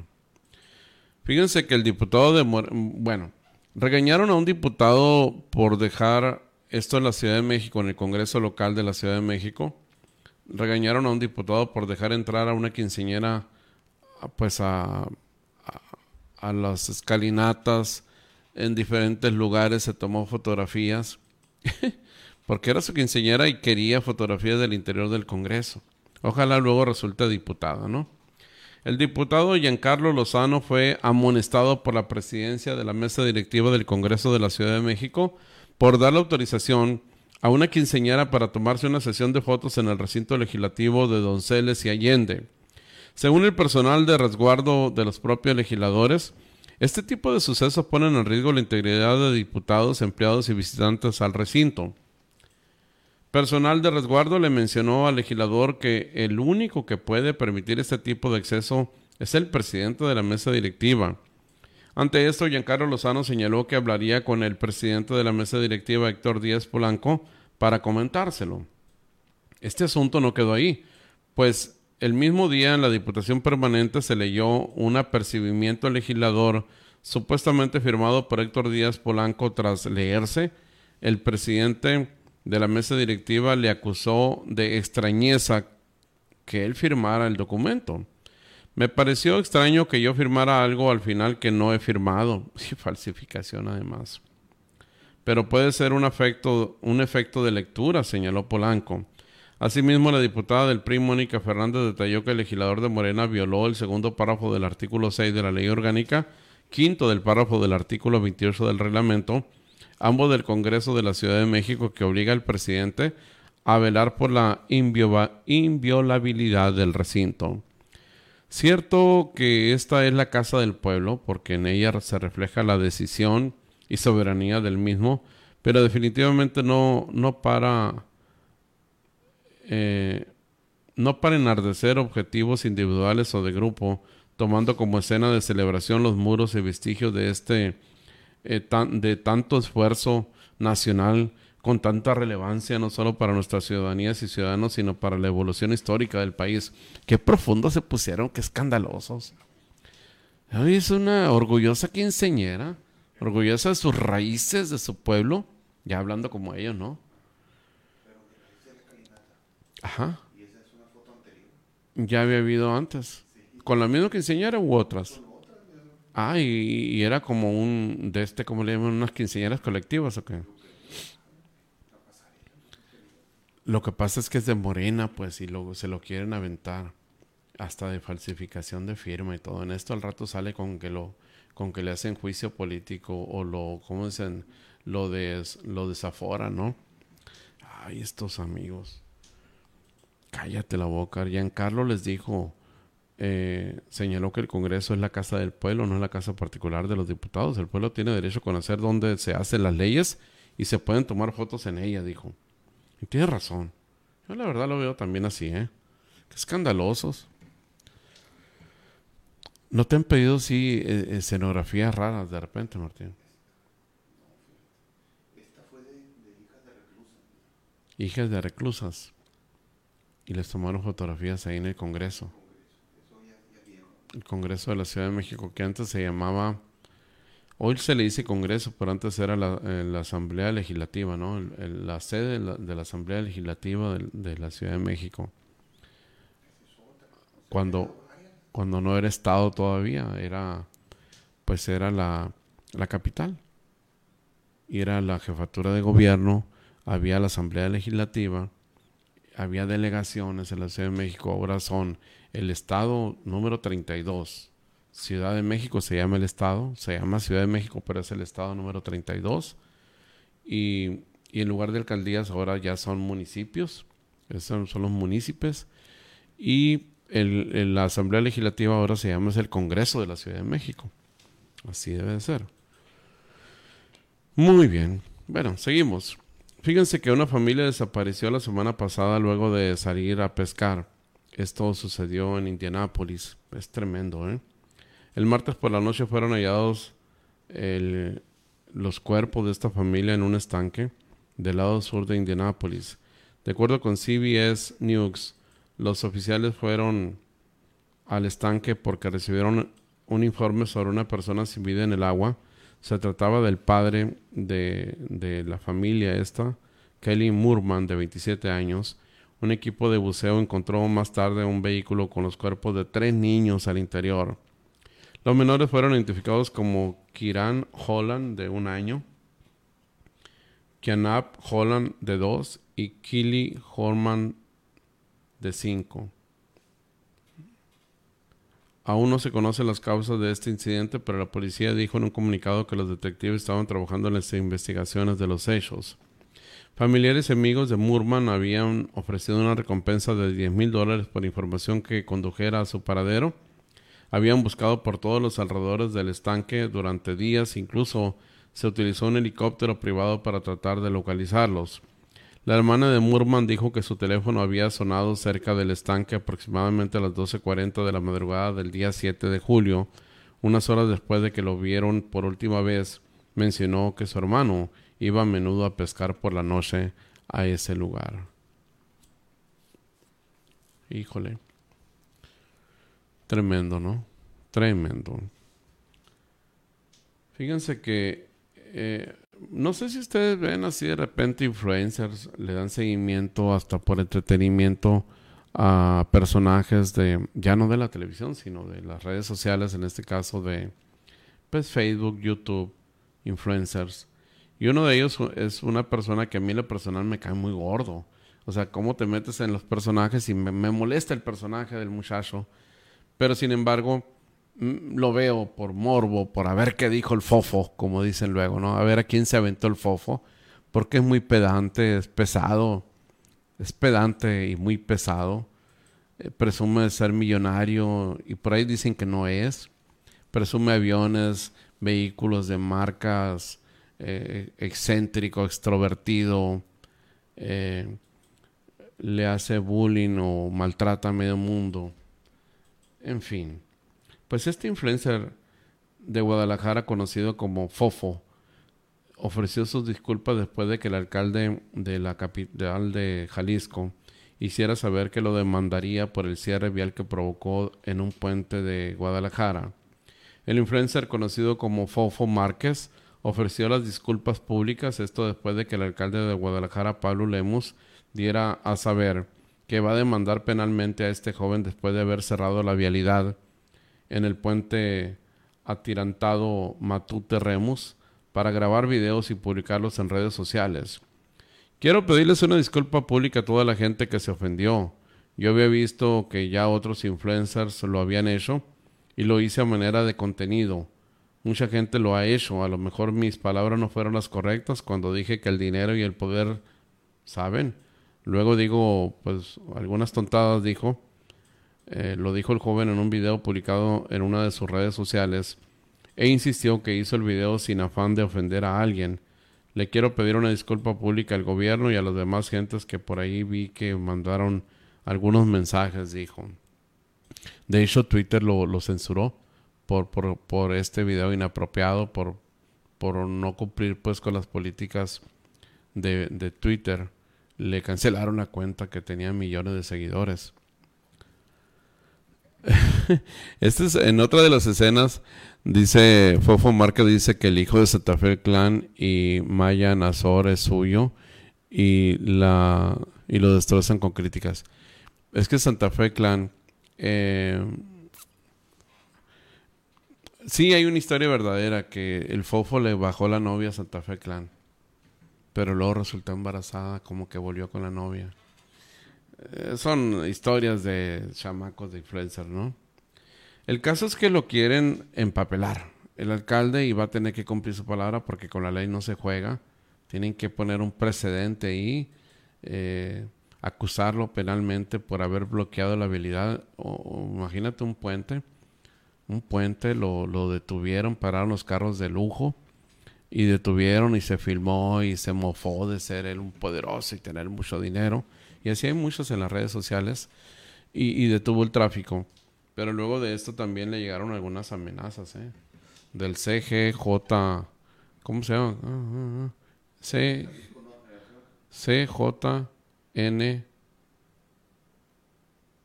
G. Del cártel Jalisco Nueva Generación, quién sabe si sería cierto o no, pero también lo amenazaron de muerte y cállate, le, le una lluvia de críticas. Eso fue lo más blandito. Pero muchas críticas y fuertes de la gente se le fue encima por esto que hizo. Cosas que no se deben de hacer, pues. Que no se deben de hacer.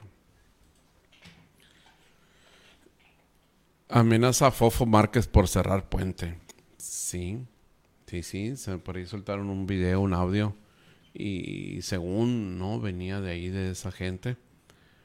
Por eso se asustó, no creas, ¿eh? No, una disculpa para todos. Pues sí. Pero luego no mídense las consecuencias de lo que hacen, pues. ¿Por qué tantas cosas que hacer para generar contenido? ¿Por qué tienes que involucrar a la gente? ¿Cuánta gente no llevaba una prisa, una urgencia?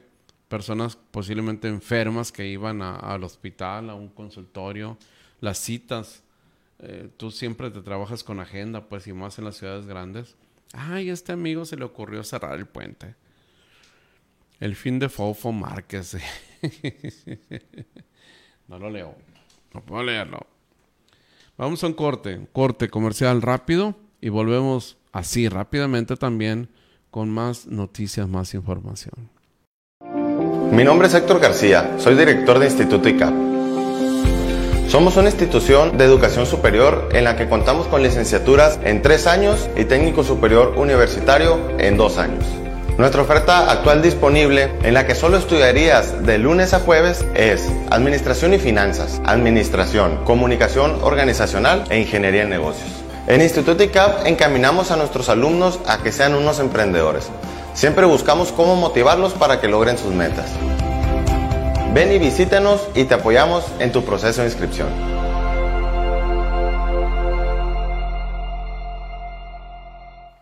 Pollos Sinaloa El Ángel, la más rica combinación de pollos de calidad pachoco con el sazón que solo nosotros sabemos lograr.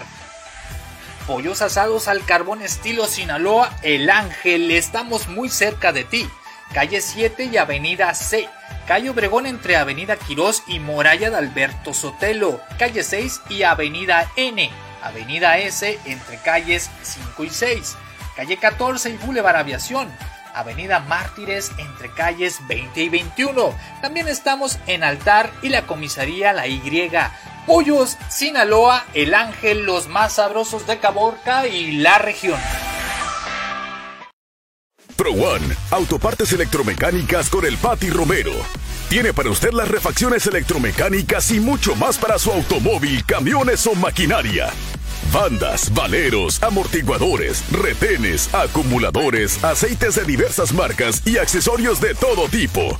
Pro One en cuatro ubicaciones. En la comisaría La Y, en Avenida N entre calles 8 y 9, en el Boulevard de la Colonia Aviación esquina con Carretera Internacional y en la Colonia La Granja.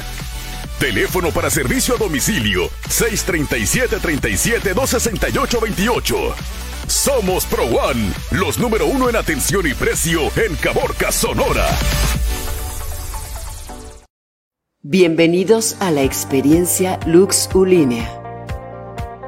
Oferta educativa. Doctorado. Ciencias de la Educación. Maestría. Ética. Fiscal. Dirección y Mercadotecnia. Desarrollo docente. Gestión y Dirección del Deporte Ingeniería Web. Especialidad. Coaching de negocios. Licenciatura. Ingeniería Industrial. Contaduría. Derecho. Marketing Digital.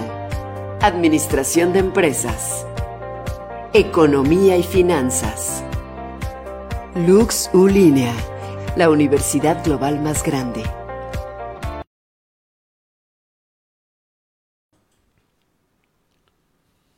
Sí. Bien, vamos a leer mensajes. No sé cuántos han llegado, pero hay que leerlos. Y seguimos ahorita con información, con las noticias. muchísimas gracias por estarnos viendo y compartiendo también. Unas personas que nos comparten. Rosa María, buen día, Julio Martín. Saludos. Sí se interrumpe la comunicación. Por ejemplo, ahorita, no, ¿verdad? Ahorita estamos al 100. Hay variaciones. Yo creo que es Carlitos, es de origen. Es de origen. Pablo Shoa Villa, Villa, perdón, buenos días. Irma Torres de Padilla. Buenos días, Julio Martín. Bendecido día para todos. Gracias. Nacho Paletas, saludos, Julio. Muy buen noticiero. Muchas gracias, Nacho. Eh, Francisca Ríos, buenos días, Julio. Saludos desde Tecate, Baja California. Gracias. Sergio Celaya también nos saluda. Gracias, Sergio. Fue el último. Muy bien. Fíjense que... ¿Cómo sé que no sabíamos de este señor? El ministro presidente de la Suprema Corte de Justicia de la Nación, Arturo... fíjense cómo se llama este señor también, ¿eh? Yo siempre he dicho que para ser ministro tienes que tener un nombre así. Arturo Saldívar Lelo de la Rea. Él es el presidente y acusó a Isabel Miranda de Wallace de intentar extorsionar y fabricar pruebas para dañar la imagen de servidores públicos del Poder Judicial de la Federación. En conferencia de prensa, el ministro presidente fue cuestionado sobre la solicitud que hizo recientemente la directora de la organización Alto al Secuestro para que el Instituto Federal de la Defensoría Pública deje de intentar denostarla y desprestigiarla. Al respecto, Saldívar respondió, con ella yo no tengo ninguna intervención. Esta señora se ha dedicado a hacer acusaciones sin fundamento, cuando aquí la única que tiene eh, fama de fabricar pruebas es ella. Tengo conocimiento de que ya está fabricando pruebas para generar una mala impresión y afectar la fama pública de altos servidores públicos del Poder Judicial de la Federación. Y este tema ya está en la Fiscalía General de la República, dijo. Ella está fabricando pruebas para tratar de generar una percepción equivocada sobre personas honorables que lo hemos sido toda la vida, denunció el ministro presidente. Pues ahí andan trenzado la señora Isabel Miranda de Wallace, quien es eh, presidenta de esta Fundación Alto al Secuestro. Ella es madre de, de una... Ella es víctima, ¿no? Ella es víctima. Ella emprendió esta lucha a raíz de que fue secuestrado su hijo y, y pues, lo mataron y se quedó en la lucha, pues, y así se llama la asociación Alto al Secuestro. Bueno, pues se trae un buen, pleito. ¿Cómo se llaman los ministros hoy de la Suprema Corte de Justicia de la Nación? A ver si podemos conocer la lista. Listado de los ministros en activo de la Suprema Corte de Justicia de la Nación.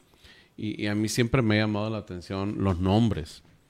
Yo no sé si tiene que ser requisito o si es requisito indispensable tener un nombre acá. No tanto ni de telenovela, sino raros, nombres raros, ¿no?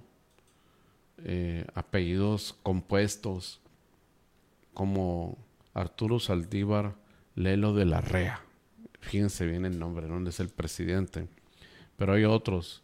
Por ejemplo, la que, la que fue secretaria de Gobernación, Olga Cordero, no sé qué, que ya fue ministro. Y, y ha habido otros nombres. Ahorita vamos a ver los que están en activo, cómo se llaman los ministros. Y verá usted, me dará la razón. Un que otro, sin embargo. Un que otro, sin embargo. Ahí va. Arturo Saldívar Lelo de la Rea. Ah, ¿de dónde son, no? Es de Querétaro, tiene 62 años. Qué buen dato, ¿eh? Luis María Aguilar Morales. Como quiera usted, eh, pues eh, es un nombre no muy común, Luis María Aguilar Morales, es de la Ciudad de México. Jorge Mario Pardo Rebolledo, avientes esa, es de Veracruz. Alfredo Gutiérrez Ortiz Mena, es de Morelos. Alberto Pérez Dayán, de la Ciudad de México. Javier Laines Potsek. Potiesek, es de Coahuila, para que vean, ¿eh? Norma Lucía Piña Hernández, de la Ciudad de México. Juan Luis González Alcántara Carrancá, qué óvole, bien elegido, de la Ciudad de México. Yasmín Esquivel Moza, no es muy común, Ciudad de México. Ana Margarita Ríos Farhat, de Nuevo León. Y Loreta Ortiz Af, de la Ciudad de México. ¿Qué ole? Sí, sí es requisito indispensable tener un nombre chaca, ¿no? Así medio raro. bueno, continuamos con más noticias. Fíjense que la Secretaría de Educación y Cultura trabaja intensamente para algo muy bueno, ¿eh? que ya se esperaba. A Claudio Palovich le quedó como anillo el dedo la pandemia y no entregó uniformes. Sí, de por sí fue mala, típica, irregular totalmente. Muchas quejas durante el sexenio de, de Claudio Palovich con los uniformes escolares. Pues ahora que este gobierno actual de Alfonso Durazo le va a tocar el primer periodo completo, preparado ya por él económicamente, o sea, presupuestalmente, están ya planeando la entrega de alrededor de 476 mil eh, uniformes al mismo número de estudiantes de preescolar, primaria y secundaria. Esto lo dijo Aarón Grajeda Bustamante, el maestro, quien es el, el titular de la Secretaría de Educación y Cultura a nivel Sonora. Aclaró que desconoce si el próximo ciclo escolar el diseño de los uniformes cambiará, pero pretende contar con un modelo tradicional y o de tipo deportivo cómodo para los estudiantes, dijo.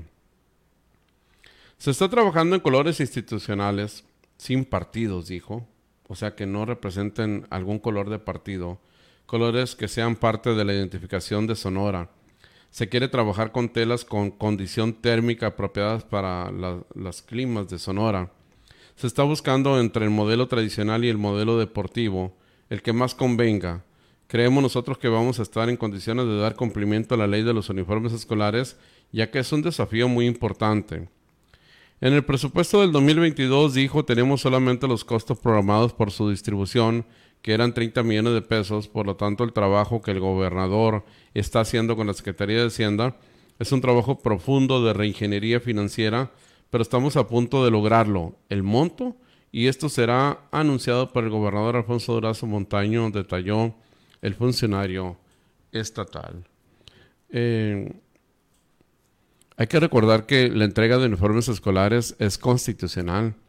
Cuando llegó Guillermo Padres al gobierno, una de sus promesas de campaña era entregar uniformes escolares gratuitos a los estudiantes. Para el año 2010, él llegó en el 2009, para el año 2010 hizo realidad esta promesa de campaña, pero a la par, cuando hizo la propuesta al Congreso del Estado para poder hacer esta, eh, cumplir pues con esta iniciativa, eh, mandó precisamente una iniciativa de ley para que se aprobara por parte de los diputados y que quedara como un derecho constitucional el que cada estudiante de preescolar, primaria y secundaria, o sea, a nivel básico de Sonora, cada inicio de ciclo recibieran su uniforme escolar. Eh, llegó Claudio Palovich y en medio de los escándalos de supuesta corrupción, esto, y digo supuesto porque Guillermo Pérez salió absuelto de algunos delitos, entre ellos que tuviera que ver con, con eso, de los uniformes escolares y otros, y otros detalles, por cumplimiento a, las normas respecto a la noticia. No podemos decir que, que haya delitos, sino supuestos que se manejaron, que se desvanecieron en su momento respecto a corrupción, y en medio de esa aborágimen de información, Claudio Pavlovich nadó de muertito. No hubo un cumplimiento total porque también mm, eh, hay ciertos gobiernos que se casan con la idea de llegar y, y, romper lo que hizo el anterior porque estaba bien hecho y porque no lo iban a hacer ellos, o sea, querían poner su propia marca. Como ya vimos, se le fueron los seis años tratando de poner su propia marca y lo único que encontramos fue un gobierno vacío, ¿verdad? Un gobierno que no cumplió las expectativas que planteó y que no le cumplió a los sonorenses en lo mismo. Los uniformes escolares además se vinieron a menos cuando llegó la pandemia. Y ahora sí, por eso dije, se le quedó como anillo el dedo a Claudio Palovis porque no erogó ese dinero. ¿Y dónde quedó también? Se, incluso se cuestionaba porque esos dineros se tienen que presupuestar aunque haya habido pandemia, se tenían que haber presupuestado esos recursos y no se sabía del recurso de uniformes escolares. Hoy que está de gobernador Alfonso Durazo, y lo dice ahí la nota del secretario de Educación y Cultura, tiene que darle cumplimiento a la ley. Es un mandato que solo se puede romper si se cambia la ley, que alguien llegue un día y diga, esta iniciativa va encaminada a desaparecer la obligación del gobierno de entregar uniformes escolares. No veo que alguien lo vaya a hacer. Es más conveniente cumplir con la ley porque eso sería darle un palmo de narices a la gente que realmente ocupa uniformes escolares, que le alivian la vida en parte de no tener que comprarle uniformes a sus hijos. Hoy que los estudiantes están retornando, prácticamente seguro que van a retornar a las clases en próximo mes de agosto y septiembre de manera presencial, va a ser esencial que ellos tengan sus uniformes escolares. Posiblemente lleguen en septiembre, en octubre, anden entregándolos, pero ya se quitan la carga de tener que comprarlos porque si no te, si no te ha llegado, pues no hay obligación de ponértelo. ¿Verdad? Hay una salvedad ahí, hay una excepción. Y será el gobierno quien te lo provea y cuando te llegue el uniforme de tu hijo, pues tú lo vas a llevar con el uniforme en la escuela. Ahí está, es algo bueno, por eso le decía, esto es algo muy bueno, que bien que el gobierno actual se está ocupando de cumplir con esta obligación de darles uniformes escolares a los niños. Más noticias, fíjense que activistas e historiadores de Chihuahua buscan desenterrar al coronel Pancho Villa, al centauro del norte, a Pancho Villa, con la finalidad de llevarlo a distintas ciudades en donde libró batallas durante la Revolución Mexicana. Los restos de Pancho Villa fueron sepultados en el Panteón de Hidalgo del Parral en Chihuahua. Más tarde su cuerpo fue exhumado y alguien sustrajo su cráneo, el cual aún no se sabe dónde está. Luego, en 1976, los restos de, de Doroteo Arango, que así se llamaba realmente, de Pancho Villa, fueron trasladados al Monumento de la Revolución en donde actualmente se encuentran. Se pretende que los restos de Villa recorran la ruta de las batallas épicas que protagonizó en las ciudades de Zacatecas, Coahuila y Chihuahua, esto como parte de las celebraciones del 99 aniversario luctuoso del revolucionario. ¿Cómo la ves, Martín? Pero yo diría que lo dejen descansar en paz. No no lo llevan a San Pedro de la Cueva, ¿no? y en esto, y, cállate la boca. Sí, la historia de la revolución es, es, es, mm, es la historia, pero los episodios, los pasajes de la historia de la revolución no son gratos, son non gratos, son hubo muchas tragedias, mucha barbarie, mucho abuso, mucho abuso y un atraso tremendo. Además de un millón de muertes, se estima un millón de muertes por la revolución, que a mí se me queda corto el dato. ¿eh? Dos terceras partes de la población del país. Dos terceras partes de la población del país. Entonces, no es nada gracioso. A mí la verdad me gustaría más la idea que lo dejen descansar en paz, si puede. A propósito de cuestiones históricas, fíjense que la policía de Sudáfrica está investigando el robo de un cinturón del campeón de boxeo donado para el emblemático donado por el emblemático boxeador estadounidense Sugar Ray Leonard. Sugar Ray Leonard le entregó ese eh, cinturón como gesto de amistad al Nobel de la Paz a Nelson Mandela. El cinturón fue sustraído del museo en el que fue convertida la antigua casa del icónico luchador en el barrio de eh, Soweto denominado Mandela House, confirmaron ayer a la agencia F de noticias fuentes policiales. El robo del cinturón, valorado en 50 mil rands, más 60 mil pesos mexicanos más o menos. Según la policía, fue descubierto por el personal del museo y las fuerzas del orden que abrieron el expediente del caso el pasado 2 de julio. Eh, 50 mil rands, más de 60 mil pesos mexicanos. No es gran cosa. ¿Cómo va a costar 60 mil pesos un, un cinturón de, de Sugar Ray Leonard? En otras partes debe costar millones y de dólares, ¿no? Un, excéntrico de esos, que hay muchos, ¿no? Que van y compran nada en millones de dólares. ¿Cómo le llaman esos? Excéntricos, ¿no? Que van y gastan su dinero así, en cinturón.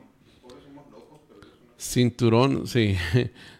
cinturón de Sugar Ray Leonard que le entregó a Nelson Mandela. Fíjense el, el, el, el valor que tiene histórico, ¿no? Pues se lo robaron. Por ahí andar en una subasta en el mercado negro. Tenemos un corte último y volvemos. Tenemos más noticias, no se despeguen. Oh, oh, oh, que palo verde. Oh, oh, todas las piezas pasan allá. Palo verde, palo verde de todas las marcas seguras, palo verde. Estados Unidos, chonque palo verde. Oh, oh, oh, oh. chonque palo verde. Oh, oh, oh, palo verde. Calle 38 y Santa Teresita, Colonia Palo Verde. Minera Penmon, filial de Fresnillo PLC, inauguró el vivero Penmon en Caborca, Sonora, el cual contribuirá al cuidado, producción y preservación de la vegetación endémica de la región. El vivero tiene una extensión de 19.600 metros cuadrados y está ubicado al interior de las instalaciones de la unidad Nochebuena. Contará con 23 diferentes especies originarias de la zona desértica, entre las que destacan saguaro, palo verde, mezquite, choya, ocotillo, pitayo dulce, choya espinosa y torote blanco.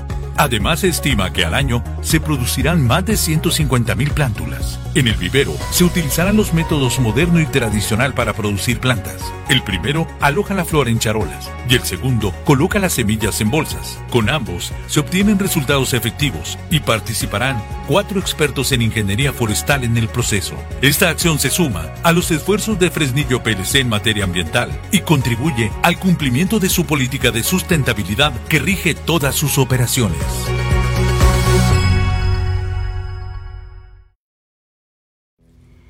Desayunar, comer y cenar. Vamos todos a Restaurant Las Palmas, donde disfrutaremos variedad de platillos todos los días, excelentes porciones de alta calidad a bajo costo. En Restaurant Las Palmas también podrás saborear pizzas, hamburguesas, baguette, hot dogs, burritos, ensaladas y todo lo que se te antoje. Mm, Tú nada más pídelo, estamos para atenderte.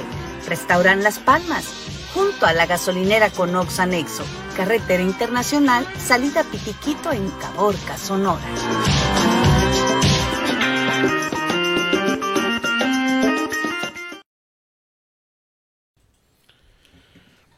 La mafia. La mafia del poder de Caborca. A ver qué dice Michelle.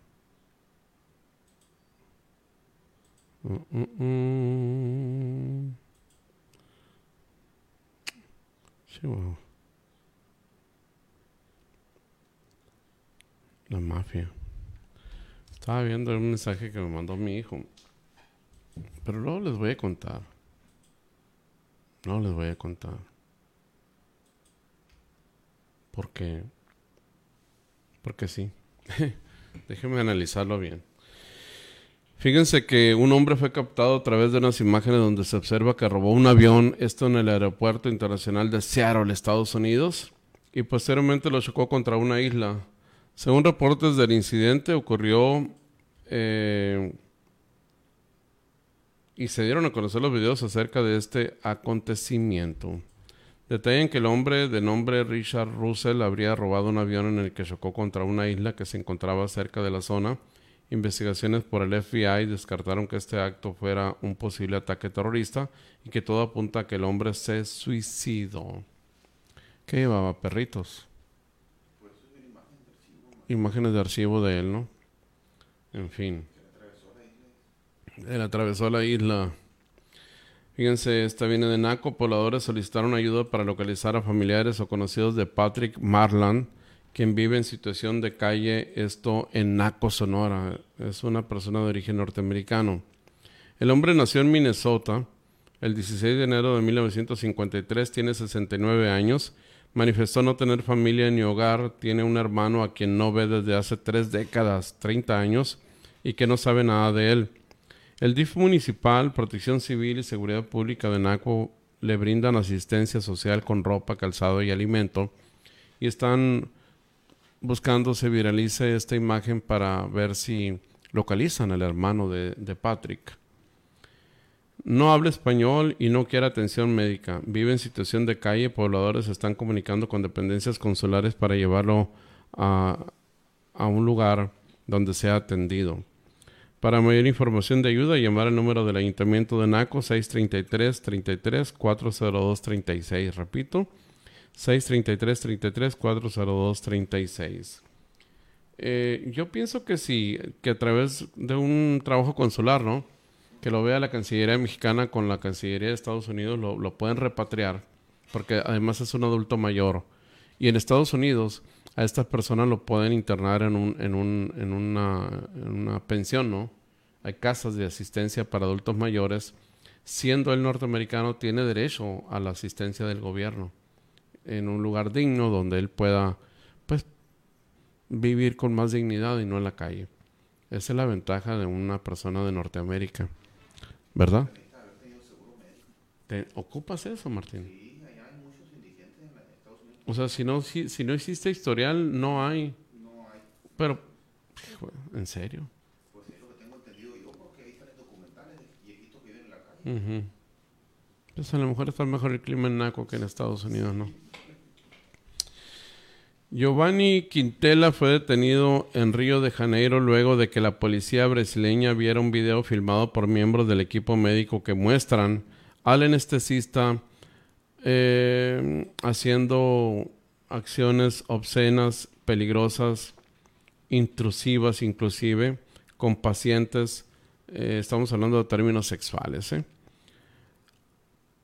Ah, personas, fue filmado llevando a cabo actos deshonestos, sexuales inclusive, con personas eh, dopadas, pues, anestesiadas para intervenciones diversas.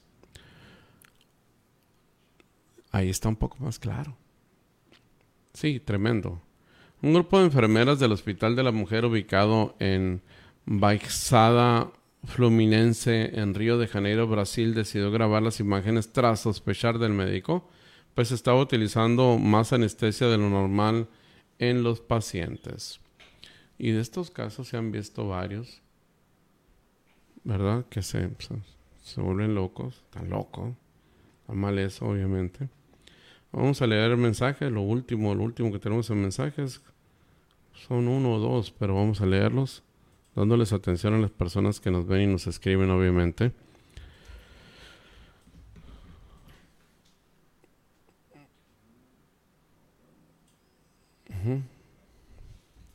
Adriana Mojica nos dice buenos días, Julio y Martín, saludos familia, gracias eh, prima. Germán Berreyesa también nos dice happy. ¿Qué dice? Happy. Decía otra cosa. Eh, igual, gracias, gracias amigo, qué bueno que nos estás viendo. Y bueno, hemos llegado a la parte final del noticiero de hoy, de hoy día jueves 14 de julio.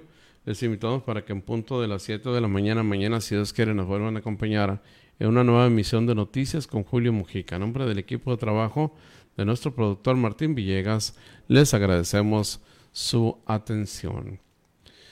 Como la gente cree que es Sonora, ¿cómo la gente cree que es Sonora? Arriba. ¿Cómo es? ¿Cómo realmente es?